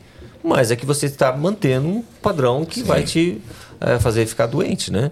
Então, assim. É, eu falei do cheesecake. Eu, ah, doutor, você come cheesecake? Sim, eu como cheesecake, né? Mas eu sei que depois daquilo lá vou ter que compensar algumas coisas. Aí eu procurei alternativas de como eu posso fazer um cheesecake. Por isso que é bom você ir pra cozinha, né? Aí eu falei, como eu posso fazer um cheesecake saudável, né? Que, que é legal. Então você começa a fazer trocas, né? É, então, assim, é, quando você começa a é, olhar essas coisas simples, né? Se você, é, durante o dia, você acorda é, e fica sonolento, né? dorme no volante, quer dizer que você não está tá dormindo bem e provavelmente você já está entrando em quadro de fadiga adrenal. Né? Olha, deixa eu fazer uma observação aqui. Eu fiquei impressionado quando fui ler o livro que ele me recomendou sobre sono. É, os acidentes automobilistas nos Estados Unidos gerados por sono, gente dormiu ao volante, são mais do que a soma dos causados por embriaguez e uso de drogas somados. Então, assim, Bastante. assim, outro dia eu falei, ah, mas não dormir vai me fazer morrer? Eu falei, pode fazer morrer, pode fazer matar alguém. E, é. A Bíblia fala de um cara que caiu da janela por, por problema Sim, de sono. Né? Então, assim, a gente tem, tem mais desdobramentos do que às vezes a gente para para pensar. É, e então você vai, você vai, começa a observar isso, esse cansaço, né? Você começa a ter, é, eu entrei voltando à questão do estresse, né? Essa questão de fadiga adrenal, né? É o que a gente olha, eu, no livro eu falo sobre Elias, né? Sobre é, como Elias chega naquela passagem de 1 Reis 19 e ali ele chega para Deus e fala assim, nossa, eu quero morrer, né? Mas você vê que Elias está fazendo um quadro de burnout. Né? Burnout é uma doença, hoje o nome bonito, né? Para essa questão da estafa, né? É, burnout é um palito de fósforo queimado, pensa assim. Né? Então é, ele faz as fases, né? Ele vai caminhando, ele deixa, fica aquele isolamento social, primeiro, outra é aquele desmerecimento da, da sua atividade, né? Ele fala assim, ah, basta, não sou melhor que meus pais, tal, tal, tal, aquela questão de inutilidade, quer morrer e tal. Ah, e aí quando você olha, Deus trata, não trata nem espírito nem alma, né? Ele mandou ele dormir, tomar comer, água e comer. comer. Né? Então, é, o que, que aconteceu com ele? Tratou o corpo. Né? O foco era o corpo. E nas minhas ministrações, uma das frases que eu falo sempre é isso. É, falo assim, ó, muitas vezes o que você está passando, você acha que é demônio. Não, é hormônio a falta deles, né? Então é uma frase que eu falo, ó, não é demônio, é hormônio. Você, Os adolescentes é o excesso deles, é, é, pra, pra muita gente. Mas eu ouvi até um médico dizendo esses dias, não sei se é real ou não, que até mesmo os adolescentes têm faltado é, hormônios, os homens, testosterona, onde pegam adolescentes aí com testosterona super baixa. Sim, então, porque quanto mais. É, porque uma das coisas que tem mais uh, crescido é a obesidade infantil. Né? E quando você. É, esse tecido adiposo, é, não é só uma, uma, um depósito. Sistema Vira um sistema endócrino, um órgão endócrino. Ele começa a fabricar um monte de hormônios que é, alteram o seu organismo, que vão te inflamar. Mas um deles, um desses dessas mensagens é dizendo assim, olha, se aumenta a conversão da testosterona em hormônio feminino, Entendi. estradiol, hum. né, que é o que nós chamamos de aromatização. Então, esse é um dos processos que começa cada vez mais cedo. Quanto mais você ingere alimentos industrializados, mais você tem conservantes, né? os aditivos alimentares. Os aditivos alimentares eles são xenobióticos. O que, que é isso? São é, substâncias estranhas, são hormônios estranhos. Eles entram no seu organismo como hormônios mesmo, né? E eles se acumulam no tecido gorduroso. Então, quanto mais tecido gorduroso, mais você tem xenobiótico, mais você vai ter oração em, né? Então, por isso que se você vê Ou seja, hoje, tem ângulo para a gente defender a tal da obesidade hoje. Assim, a- a- as pessoas, as É, não é, vai é, ter. porque assim, é, é, as pessoas colocam um aspecto assim social e tal, tal, tal, mas assim, infelizmente, é, a obesidade é um terreno para doenças, né? Então a gente pode A querer Organização glamour. Mundial de Saúde É, ainda classifica sim, a doença. É uma, uma doença, né? Então é, hoje não, existe- mas obesidade. Hoje é, é, existe o termo diabesidade, né? Associação de obesidade, diabetes causada pela obesidade, né? Então não, não tem jeito de você é, hoje você pode glamorizar e tal, tem todo aspecto, ok, não vou entrar nisso. É, Sou feliz assim, me É, sinto bem é, assim. Que é um perigo, não, né? Não é essa a questão, né? É aquela questão, ok, é, você vai pagar a conta mais tarde, né? A E, conta vai e chegar. cada vez chega mais cedo. Então, por exemplo, hoje um, um problema comum entre as, as, as ado- adolescentes, síndrome de ovários policísticos, né? Então, que é uma- um problema causado por essa disfunção hormonal. Né? Então, você vai vendo cada vez mais diagnósticos de endometriose, é, de, de, de ah, alterações ali de, de miomatose, né? Então, que é aquele. Então, você. Tudo causado por essas disfunções hormonais, né? Então, você vai vendo que cada vez começa mais cedo o, o problema. A gente fala dessa idade dos 20 aos 40 anos, mas o problema está começando mais cedo. Mais cedo ainda. né? Eu tô pensando aqui, ontem tive célula na minha casa. Tô pensando na mesa que tinha de comida em casa ontem. É coisa linda. Agora tô pensando, se eu aderir isso, como que eu vou fazer na próxima célula agora? O último domingo, último, último domingo de janeiro, nós tivemos o lançamento do, do livro. O Alden pregou nos nossos cultos e depois no, no outro domingo, que foi o primeiro de fevereiro, fui eu. Um dos testemunhos que nós tivemos foi a revolução, né? Nas células. Ninguém levando refrigerante. Foi, foi- mudou tudo. É. Mas é, quando a gente começou o Metanoia, a gente fazia é, as- os lanches assim, todos os lanches saudáveis. E, as, e, e aí, nos, nos primeiros, até minha esposa falou: não, mas vamos levar um.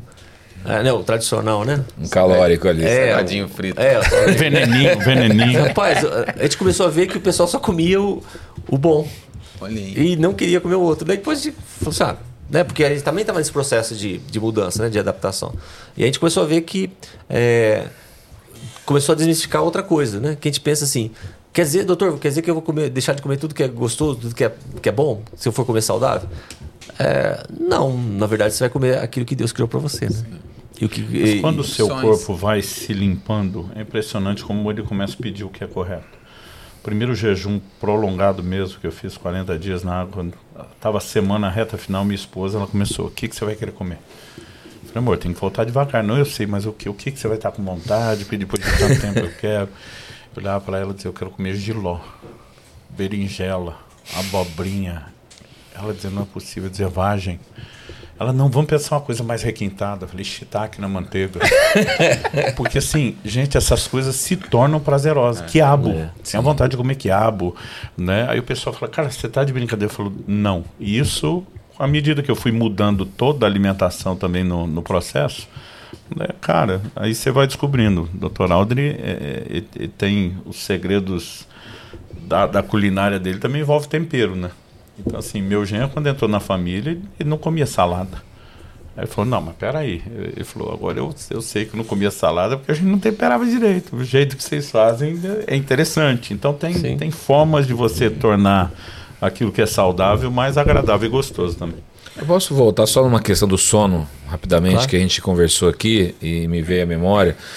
É, a gente sempre diz também que é importante dormir às 8 horas, mas é importante dormir cedo também, porque tem aquela questão, poxa, eu posso dormir às 8 horas, me deitar às 3 da manhã e, a- e 11. levantando às 11. O, o que é saudável nisso? Dormir antes da, antes da meia-noite. O ideal é da. Assim, o ótimo é deitar às 22 horas. Até você acordar às 6 horas, né? Seriam 8 horas de sono, né? Isso seria ótimo, né? Por quê? É, porque das 22 às 24 horas, à meia-noite, você produz. É o pico do hormônio de crescimento, o GH. Né? Ele tem esse nome porque até os 20 anos faz você crescer, né? Depois ele faz você é, não envelhecer. Não é que você não vai envelhecer, mas ele modula o processo de regeneração de tecidos, né? Então, se você mantém um GH, você vai. é, Eu brinco assim que quais são as duas é, mai- mais, importantes atitudes que você pode tomar em relação a não virar um maracujá de gaveta, né? Água e sono. Entendi. As duas coisas, tá? Então, o sono antes das 22 horas porque aumenta o hormônio de crescimento e a água porque você tem que, para fazer os processos bioquímicos, você precisa de água, né? Agora, normalmente, quando pedem o exame de cortisol, tem aquele limite do horário das 8. Pergunta que não quer calar, se ele soube dormir o exame. Como é que o corpo sabe que horas são? Isso era um negócio, quer dizer, mas se eu, se eu dormir 8 horas depois, né? E é, é, o, o corpo tem uma série de coisas que se adapta que a gente não para pensar. Uma delas, o chamado ciclo circadiano, rotação da Terra. É, impressionante o desenho de como Deus fez todas essas coisas e como elas vão funcionando de forma. É, é, então você viaja, faz a viagem internacional com deslocamento rápido, você vai sentir o baque do fuso.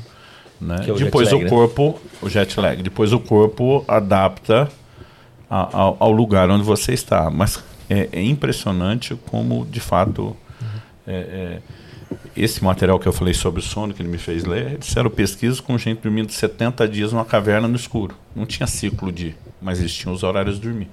Porque o corpo continuava observando a, a- a rotação rotação, da da, terra. e os horários. E, É, é impressionante. assim, hoje em dia, é, você tem a possibilidade de usar alguns suplementos né, para ajudar nessa questão do sono. Né? Porque antes não tinha energia elétrica, daí você observava Sim. esse ciclo circadiano muito, muito tranquilamente. É, então, um deles é a melatonina. Né? Então, hoje você pode suplementar a melatonina. Né? É, no Brasil demorou um pouquinho mais para chegar, mas chegou. Né? Então, a melatonina é, um, é esse hormôniozinho, então você pode suplementar a melatonina. E qualquer um pode tomar, ou tem alguma restrição para você tomar melatonina? Assim, não existe restrição à melatonina. Essa que você tem nas farmácias, normalmente são doses, aquela dose que o organismo fabrica, que é no máximo 0,5 miligramas, né? Ela, fa- o seu organismo fabrica de 300 microgramas a 500 microgramas, que é 0,5 mi- miligramas, né? É muito baixa.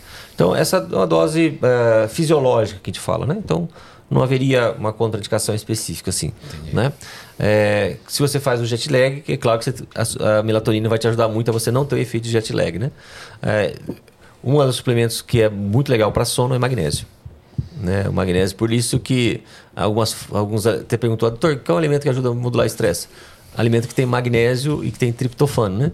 Porque daí o magnésio ele modula esse processo do sono também, faz relaxamento e o, o triptofano vai entrar como produção de serotonina. Então, um alimento que tem bastante triptofano é abacate e banana Banana. né? Então os dois aí são alguns alimentos ricos em, é, em- tanto em triptofano quanto em, em magnésio Vou também. eles começar a dar banana pra minha filha à noite, que ela tem que dormir 3 horas da manhã.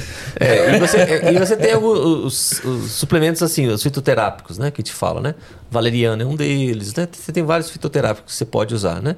E tem um aminoácido que é tirado do, do chá verde, que é a L-teanina. Ah, ela, eles modulam GABA. O GABA é um neurotransmissor que basicamente ele coloca seu cérebro assim em estado alfa, né, que é o padrão de relaxamento. Então, ajuda você a, uma das queixas que ah, normalmente eu ouço é: "Doutor, eu chego na cama e não consigo dormir, o pensamento não desliga, né, pensamento acelerado". Então, porque o GABA está baixo.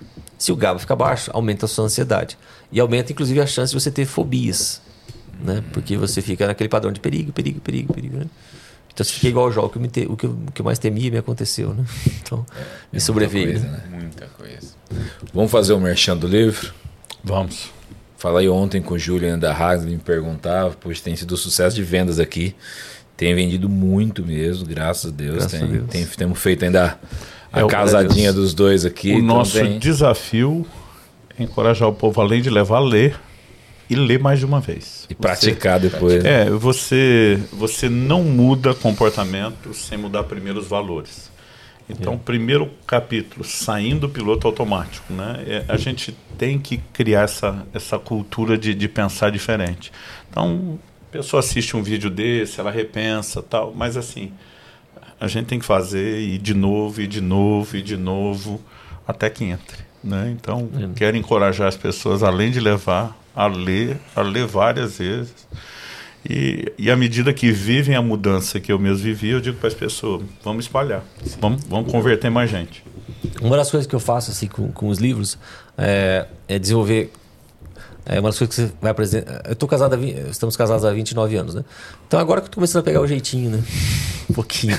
Então, eu fiz, a, eu fiz a conta, né? Eu casei com 25 anos. E eu falei para minha esposa: olha, se eu for viver até os 120 anos, então eu vou ficar casado com você 95 anos, né? Então, é, eu não posso chegar lá e, e falar para você, eu não quero, nunca vou falar isso para você, ô mãe, né? Ou filha, né? Eu vou te chamar de meu amor, né? Sim. Então eu tenho que investir em você. Então uma das coisas que eu faço, eu e Cristiano nós fazemos, nós fazemos atividade física juntos, nós cozinhamos juntos, né? Que é tempo de qualidade pra gente. Sim. E nós lemos os livros juntos. Então é. nós temos como devocional. Então gente, eu, uma sugestão para os casais é que façam o livro como devocional. Pega um, não precisa ler o capítulo inteiro, né? Lê uma partezinha, sim, né? Então você faz como devocional, porque você vai criando um hábito, né? E colocando em prática, né? Uma coisa que a gente fazia no Metanol é exatamente isso. Você poder ter o tempo para colocar em prática, né? Então, é, é, como o Luciano fala, e você, é, é, muita informação, né? Tudo isso que a gente está falando da literatura, tudo isso que a gente falou assim, você não precisa ler todos esses livros, tá? A gente consegue colocar aqui no livro aquilo que é prático, um caminho prático. Um resumo disso, é, né? Exatamente. É, isso que é uma coisa. Quando eu falo só da lista de livros que ele me deu, todo dia falou, não vou ler tudo Como isso. Eu falei, não precisa, falei, nós resumimos para você não precisar. É. Então, então, isso que é, é, é realmente assim. Muitas coisas eu tenho que voltar e, e colocar em prática. Né? Então, é, ah, doutor, o senhor faz tudo certo? Não, claro que não. É um constante aprendizado, né? Então, é, são decisões que você tem que fazer todos os dias mesmo. Né? Em todas as adaptações que nós, e agora eu vou falar por mim aqui, ali fomos vivendo lá em casa, a gente sempre tem aquele ciclo de altos e baixos. Melhora, piora, melhora. Mesmo que siga melhorando cada vez Sim. mais e tropeçando cada vez menos. Mas algo que a gente percebeu, fato. Tinha hora que a gente pensava, a gente tá chato pra caramba que não fala de outra coisa, fica no pé de todo mundo tal. E a gente arrefecia, a gente percebia que isso impactava a gente também. Você também tá é só uma negociada aqui, é só lá, é. Então assim, é importante que a gente mantenha a mente sempre consciente de, de, de determinados valores. É, e a gente percebeu que quanto mais processava, conversava, falava sobre o assunto, é, é, mas isso também nos ajudava. Então eu, eu bato muito na tecla. A gente, a gente vai precisar mudar valores. Parece que eu já tive conversas com o Aldrin sobre um assunto que entrou um pouco. Ainda tinha resistência. Daqui a pouco é mais um pouco. É mais um pouco. Né? E, e, e tem hora que a gente nem percebe no início algumas resistências. Algumas coisas são meramente emocionais, outras são a ignorância de não entender o pacote completo, como Sim. isso. Eu pensava, como é que o corpo sabe que horas são? É, é, eu ficava assim doido com, com, com, esse negócio de tem que dormir tal hora. Eu falei, se eu, se eu tivesse lá no Mato Grosso Sul já era uma hora mais cedo. né? então, então, assim, é, mas às vezes porque a gente não compreende o pacote todo, né? Mas é, é, é ir batendo, batendo para que a estaca entre um pouquinho mais fundo. Aldrin, se alguém quiser ser atendido pelo senhor, te procurar, te, te encontrar nas redes sociais ou consultas, como isso funciona hoje? Então, nós temos o, as nossas redes sociais, né? No, tem um, o arroba Metanoia Saúde. É, lá você tem todas as informações. O nosso site é o metanoiasaude.com.br. Hoje você tem, além da possibilidade de ser presencial, como eu atendo em Curitiba, né? Mas eu tenho consultório também em Belo Horizonte e, e no Rio. Mas hoje é, nós temos a possibilidade de fazer a telemedicina, que é a medicina é, consulta à distância, né? Então, lá no site, lá na, no arroba Mental Saúde, você consegue as informações. Posso virar seu você cliente? Vai, você vai querer aonde, Diogo? Eu, eu te recomendaria. Posso, tô falando sério. Telemedicina mesmo, não, não. Aqui, não, vamos mudar de cliente para paciente. Vamos, paciente. Paciente, posso ser seu paciente? Já me aceita? Não, vamos, vai, vamos em Curitiba. Não, eu quero... em Curitiba lá. Não, quero eu quero, essa, quero fazer um voto aqui nesse podcast. Não vai ser lá, um hein? voto de tolo, vai ser um voto que vai acontecer. Não posso falar que da próxima vez que a gente se vê, você já vai me ver mais magro, porque vai ser daqui dois dias. Verdade. Mas. Mas dá para dar um resultado. Dá, dá. vocês, vocês que acompanham a gente aí, vocês verão o meu progresso aqui. Aí. Amém. Eu Amém. creio. Olha aí. Amém. Tá meu brother feliz. Tá, feliz? tá, que, tá que nem Poxa. Zaqueu. Tá. Se arrepender em público. É que eu andei tá, brigando com o meu irmão, o meu irmão resolveu viver uma vida saudável e assim, poxa, e... chamava pra almoçar, não ia. É. Falei, cara, e aí, meu irmão? Sabe o que ele falou? Pô, perdi meu irmão. eu ouvi muito, ouvi muito isso de amigo. Os parceiros gordinhos dizer, velho, você abandonou a causa. Você renegou a gente. Eu ouvi de tudo. Olha aí, tá legal. Faz o merchan aí, a promoção. Olha aí, pessoal. Tem muito mais coisa aqui no livro, eu estou lendo o livro, é fantástico. Eu acho que esse papo que você ouviu aqui nosso fez você ficar mais ainda incentivado a poder ter uma vida saudável e rumar aos 120 anos. Então, como de praxe aqui para você que acompanha nosso podcast, 10% de desconto na tela aí para vocês, para vocês poderem levar o livro para casa. E também estender aqui para a cultura do jejum, livro do pastor Luciano, de todo o coração e até que nada mais importe. Meu Deus, olha aí, pastor. Super combo. Super combo, hein? Aproveita aí, leva para casa. Do espírito, alma e corpo. Tudo, tudo. Vai sair completo. Fechou? Se você procurar lá no nosso site, tem um kit com os dois livros também, que tem um kit lá Isso, cuidando do corpo. jejum e cuidando do corpo. Você também vai ter esse mesmo desconto. Então, Aproveita, hein? Luciano, Aldrin, quero agradecer vocês por esse tempo é, tão bom. A gente já está aqui há mais de duas horas conversando. Foi? Já? O tempo, duas horas e meia. A gente começou, era dez e meia, mais ou menos. É isso, Gustavo? Duas horas Duas e dez. horas e dez. Então, daria pra gente continuar aqui.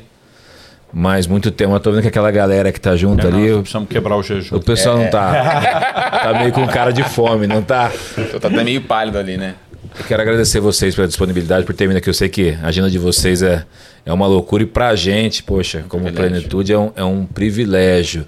Para os nossos funcionários que estão aqui também, ficaram todos felizes. Poxa, eles vão vir aqui, vou poder conhecê-los. Então é, é, é uma alegria até mesmo pro nosso, pro nosso time aqui ter vocês aqui na nossa empresa. Feliz também. A honra foi minha. Doutor, então eu vou acompanhar ele, tá? Ok. Vou levar ele lá. Obrigado pela sua visita. Beleza. Vou acompanhar meu irmão lá. e Aí, agora vai. Garantir dívida, que ele né? vá, né? Não, eu vou gravar esse videozinho aqui. Vou só. Diogo, aqui, ó. Tá o vídeo Gustavo, aqui. faz o corte aí, manda pra minha esposa depois, tá? E pra minha família pra eles me cobrarem. Isso, isso. Legal. Pessoal, quero te agradecer por esse tempo aí que a gente passou junto. Poxa, como a gente sempre pede aí no começo, curte aí, compartilha, nos ajuda na, na divulgação do conteúdo, porque esse conteúdo aqui, inclusive, pode salvar vidas. Sim. Pode mudar a vida de pessoas radicalmente. Pessoas que estavam aí morrendo por conta de problemas de saúde, pode ter a vida transformada. Então, leia o livro, aproveita aí as promoções e continua nos ajudando aí na, na propagação do nosso canal. Valeu, pessoal. Deus te abençoe. Deus te abençoe. E até logo.